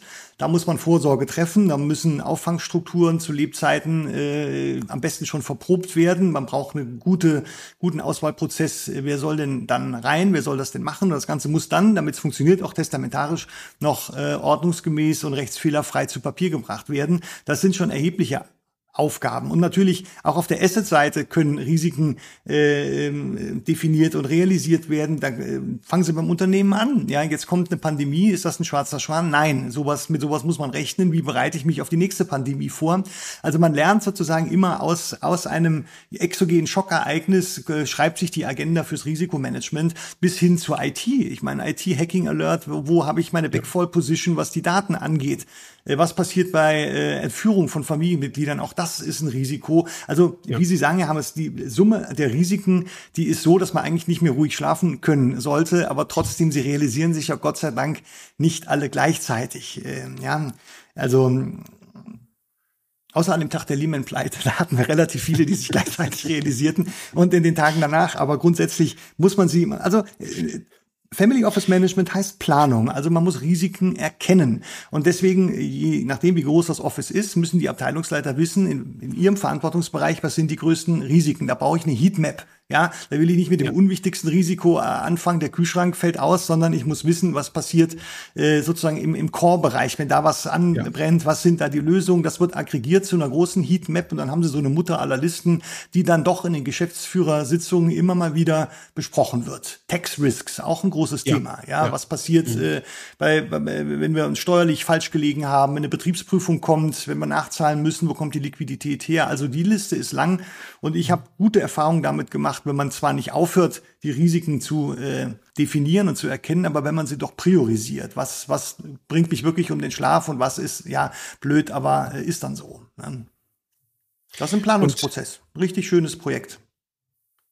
Genau, und ich glaube, es ist auch, ähm, je öfter man sich diese Risiken vor Augen führt, deswegen finde ich diese Regelmäßigkeit äh, sehr wichtig. Ähm, es, man, man sieht die Risiken und ist dann beispielsweise auch nicht überrascht, wenn das Vermögen auf eine Zinsveränderung in dieser und jenen Weise reagiert. Absolut. Ja. Ähm, äh, Sie haben die Lehman-Pleite angesprochen. Ich kann mich auch an Tage während der Corona-Krise erinnern, äh, wo wir auf äh, tiefrote Aktienmärkte geschaut haben mit minus 18 Prozent ja. und ähm, im Prinzip gar nicht mehr handlungsfähig waren, weil wir einfach nur festgestellt haben, hast du sowas schon mal erlebt? Nee. nee. Ähm, bei, bei Lehman kam das ja alles ähm, über mehrere Tage verteilt. Ja. Äh, jetzt äh, war es, da waren ja schon ziemlich äh, viele wilde Tage dabei. Und ähm, man, man hat sich einfach nur geschüttelt und gesagt, okay, jetzt ist wieder so eine Zeit. Mhm. Und äh, jetzt äh, sehen wir auch weltwirtschaftlich erstmal nur auf ganz, ganz kurze Sicht, was passieren wird und können nicht einschätzen, was danach kommt.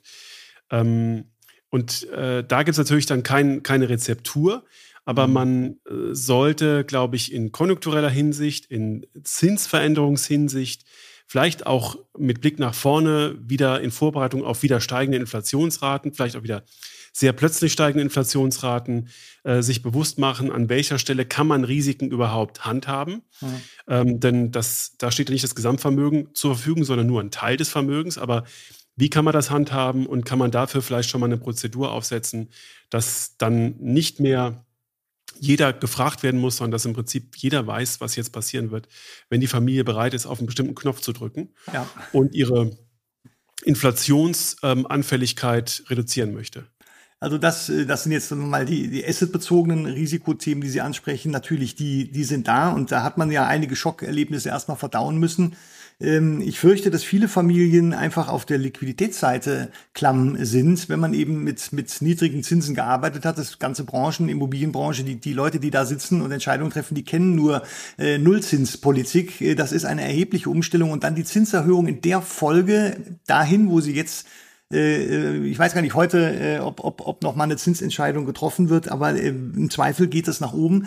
Und in der Geschwindigkeit haben wir das auch noch nie gesehen. Also das sind ja. wirklich Risiken, wo man schauen muss, wie stelle ich, wenn ich, wenn ich es brauche, Liquidität her. Was, was, wo muss ich verkaufen? Wo ist der Schmerz äh, am größten? Das lasse ich stehen. Aber was ist das nächste, was ich, äh, wovon ich mich trennen muss? Nicht, weil ich will, sondern weil ich einfach äh, keine andere Möglichkeit habe, an Liquidität zu kommen. Äh, mit den Gedanken haben einige Familien zu tun. Die sind auf, wenn Sie, wenn Sie die Bilanz angucken, da ist ein erhebliches Vermögen, aber wenig Liquidität.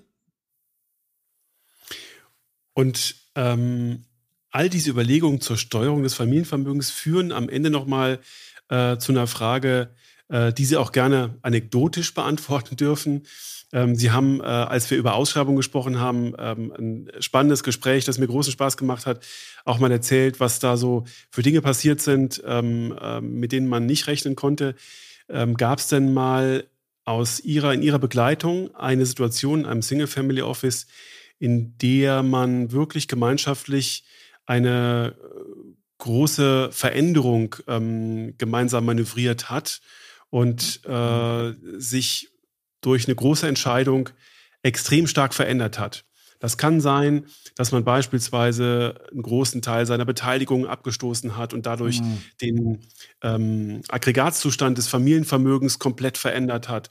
Oder dass man entscheidet, dass man aus einer Assetklasse aussteigt, die man bisher immer geliebt hat und äh, an die man jetzt gar nicht mehr glaubt. Gab es sowas schon mal in Ihrem das, äh, das Wegleben? Gab es schon, auch in meiner Funktion als Family Officer. Es gab auch den Fall, dass einfach aufgrund der Vielzahl von Köpfen, die zu bedienen waren und des Geschäftsmodells, dass man Leistungen einschränken musste für bestimmte Familienmitglieder. Die Entscheidung ist wirklich keinem leicht gefallen, auch denen nicht, die darüber zu entscheiden hatten. Und das dann zu kommunizieren, hört man zu, ab morgen, äh, das und das bekommt ihr von uns nicht mehr. Das sind ganz schwierige Change-Management-Prozesse. Und äh, ja, also auch das nochmal als Hinweis an die jungen Kolleginnen und Kollegen, die das gerne machen möchten. Change Management kann man an der Uni äh, eine Klausur drüber schreiben. Da gibt's diese klassischen Stationen und das hört sich auch ganz prima an, aber im Single Family Office läuft das total anders. Ja, da ist Change Management sehr prinzipal getrieben und äh, der Wille der Familie, der ist da, der wird einfach, der muss umgesetzt werden und die Wahl der Mittel, das wird dann gerne dem Family Office überlassen. Das ist aber auch der unangenehme Teil.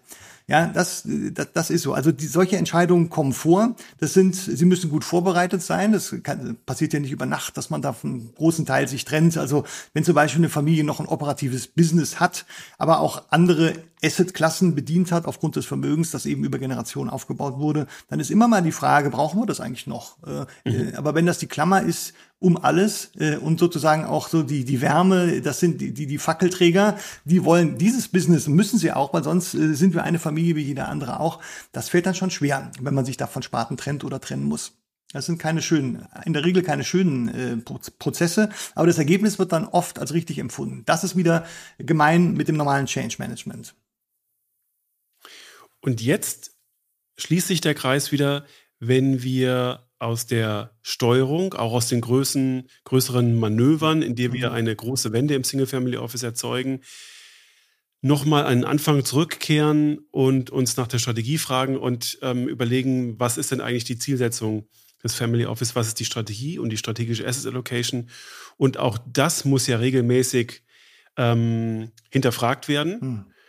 Mein Eindruck ist, dass die Notwendigkeit, dass diese Zyklen und äh, die, das Auseinanderfallen zwischen taktischer Asset Allocation und strategischer Asset Allocation, dass die etwas kürzer werden, weil sich die Welt einfach viel schneller verändert, weil die ähm, Kapitalmarktzyklen, die ja. Zinszyklen, die Notenbankschritte ja. äh, sich deutlich verkleinern und dadurch ganz verschiedene Assetklassen immer mal wieder Gegenwind bekommen oder ähm, Rückenwind. Und ähm, was ist denn aus Ihrer Sicht ein idealer Turnus, um über diese Strategie zu sprechen, auch zahlenbasiert. Also wenn ich mich frage, was ist denn eigentlich meine Entwicklung, äh, meine, meine Performance-Erwartung an Private mhm. Equity-Beteiligungen mhm. oder an Immobilien in Deutschland, ähm, an internationale Aktien, dann werde ich heute wahrscheinlich eine andere Auffassung dazu haben als vor einem Jahr oder gar vor drei Jahren. Und dem muss ich ja in irgendeiner Form Rechnung tragen. Oder ich kann auch sagen, als Familie sehe ich das so langfristig, dass ich äh, mich da einfach auf, auf historische Daten beziehe.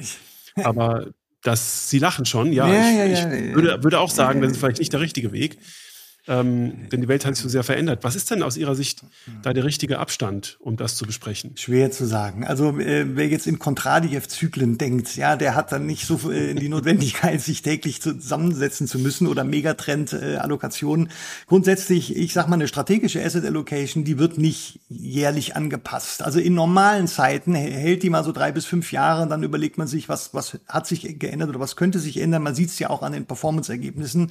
Äh, vielleicht hat man auch taktisch mal daneben gelegen, da wirft man auch nicht die strategische Allokation um, sondern sagt, da haben, war einfach, haben wir den Fehler gemacht oder der Berater. Ähm, ähm, ja, so ein Review alle drei bis fünf Jahre was die strategische angeht, ja. Jetzt leben wir aber nicht in normalen Zeiten. Wir haben ganz viele äh, Dinge erlebt nach der Pandemie, im Krieg äh, und Sie merken an den Kapitalmärkten, dass die Schock, dass die Schockwellen äh, schneller abflachen. Also die Märkte holen das schneller wieder auf. Das ist eher ein Argument dafür, erstmal nichts zu ändern, aber wir müssen durchaus jetzt schon uns auf das nächste Ereignis vorbereiten, das möglicherweise kommt. Also Stichwort Klima-Lockdown, das liest man immer öfter, äh, was immer für Maßnahmen ergriffen werden äh, auf Seiten der Gesetzgeber, sicherlich nicht nur in Deutschland, sondern äh, dann in Europa. Auch darauf muss sich eine vermögende Familie einrichten und äh, welche Bedeutung kann das haben? Also ich sage mal, ein jährliches äh, Review ist absolut obligatorisch mit allen, die für die Familie arbeiten, mit allen beauftragten Bankern, eher da halbjährlich, weil das die technische Ebene ist. Aber mit der Familie würde ich auch einmal im Jahr auf die strategische gucken, aber nicht mit dem Impetus, sie irgendwo anpassen zu wollen, sondern eher äh, mit dem Gefühl, sie kann erstmal so bleiben. Mhm. Das war von Dienstleisterseite in diesem Jahr ein großes Problem. Ähm, die äh, Zinsanhebungen haben ja große Auswirkungen gehabt auf langfristige Performance-Erwartungen bei den verschiedenen Assetklassen. Und Banken passen das normalerweise nur einmal im Jahr an, wenn sie solche langfristigen Prognosen überhaupt treffen. Und ähm, dann haben Sie also mit Zahlen, Sie haben, ich habe das regelmäßig gemacht, äh, fragen Sie mal nach, wie sind das also Ihre, Ihre Erwartungen? Und dann ähm, müssen Sie immer sagen, ja, unsere Zahlen sind elf Monate alt, die sind eigentlich äh, nicht zu gebrauchen. Also wir machen mhm. das erst in einem Monat wieder und dann melden wir uns nochmal. Ähm, ist schwierig. Und ich habe das schon mal an dieser Stelle gesagt, wenn Industrieunternehmen solche Asset Allocation Prognosen treffen und sich äh, Gedanken machen, was sie dann für eine Performance-Erwartung an verschiedene Assetklassen haben. Das ist im industriellen Bereich extremst unterschiedlich, extremst divergent. Mhm. Ähm, die Methodik, wie man diese Performance-Erwartungen auch formuliert, ist auch sehr, sehr unterschiedlich. Deswegen ist es spannend, sich alles anzuhören. Aber da hat sich natürlich jetzt die Spreizung nochmal beschleunigt äh, zwischen den einzelnen Unternehmen, den einzelnen Pensionskassen, was die für Erwartungen haben, weil ähm, ja. ja. die Zeit auch völlig unterschiedlich ausgelegt wird. Und ähm, das äh, sollte uns im Prinzip jetzt finde ich auch taktisch begleiten. Also letzten Endes ein taktischer Begleitumstand, dass man sich, wenn man sich zusammensetzt und auf die aktuelle Zinserwartung und die Konjunkturerwartung und so weiter mal blickt und ähm, ein Punkt, den ich an der Stelle auch noch machen möchte, mal fragt, wie viele Aktien, die wir jahrzehntelang so geliebt haben, hm. haben jetzt in der Vorausschau minimalste Umsatzwachstumsraten, minimalste Gewinnwachstumsraten. Ähm, was kann ich von denen eigentlich künftig erwarten? Ich glaube, das verändert sich gerade sehr, sehr stark und deswegen ist zumindest mal der Blick auf all die Parameter, die solche langfristigen Performance-Erwartungen und damit auch die strategische Asset Allocation bilden, extrem wichtig. Ähm, und das ist eine Diskussion, die wahrscheinlich jetzt erstmal auch nicht abreißen wird. Das sehe ich genauso, ja. Also müssen wir immer wachsam bleiben. Lieber Herr Professor Werkmüller, wir haben summa summarum mit dem Gespräch über die Ausschreibung jetzt dreieinhalb Stunden gemeinsam ja. am Mikrofon verbracht. Das hat einen Riesenspaß gemacht. Ich finde es sensationell und ich freue mich jetzt schon aufs nächste Mal. Und ähm, wenn Sie mögen, und ähm, äh, da werden uns Themen einfallen und äh, ich sage jetzt für heute, für den Blick auf die Frage, wie ein Multifamily Office funktioniert, wie ein Single Family Office aufgebaut wird und gesteuert wird. Ganz, ganz herzlichen Dank. Ich danke, Herr Hammes. Äh, hat mir auch großen Spaß gemacht die Themen nochmal Revue passieren zu lassen und vielleicht ist für Ihre Hörer und Hörerinnen was dabei gewesen, um sich zu orientieren, um vielleicht eine Entscheidung nochmal zu verproben. Aber es, ich bleibe dabei, Family Office Management ist ein ganz tolles, äh, ganz toller Job, egal ob man im Single Office ist oder im Multifamily Office. Man muss mit den Menschen können. Also man braucht ein gewisses, gewisses Gen dafür, äh, aber viele haben das und ich denke, da wird sich noch eine Menge tun in Zukunft. Ich freue mich ebenfalls auf die Fortsetzung dieser Serie.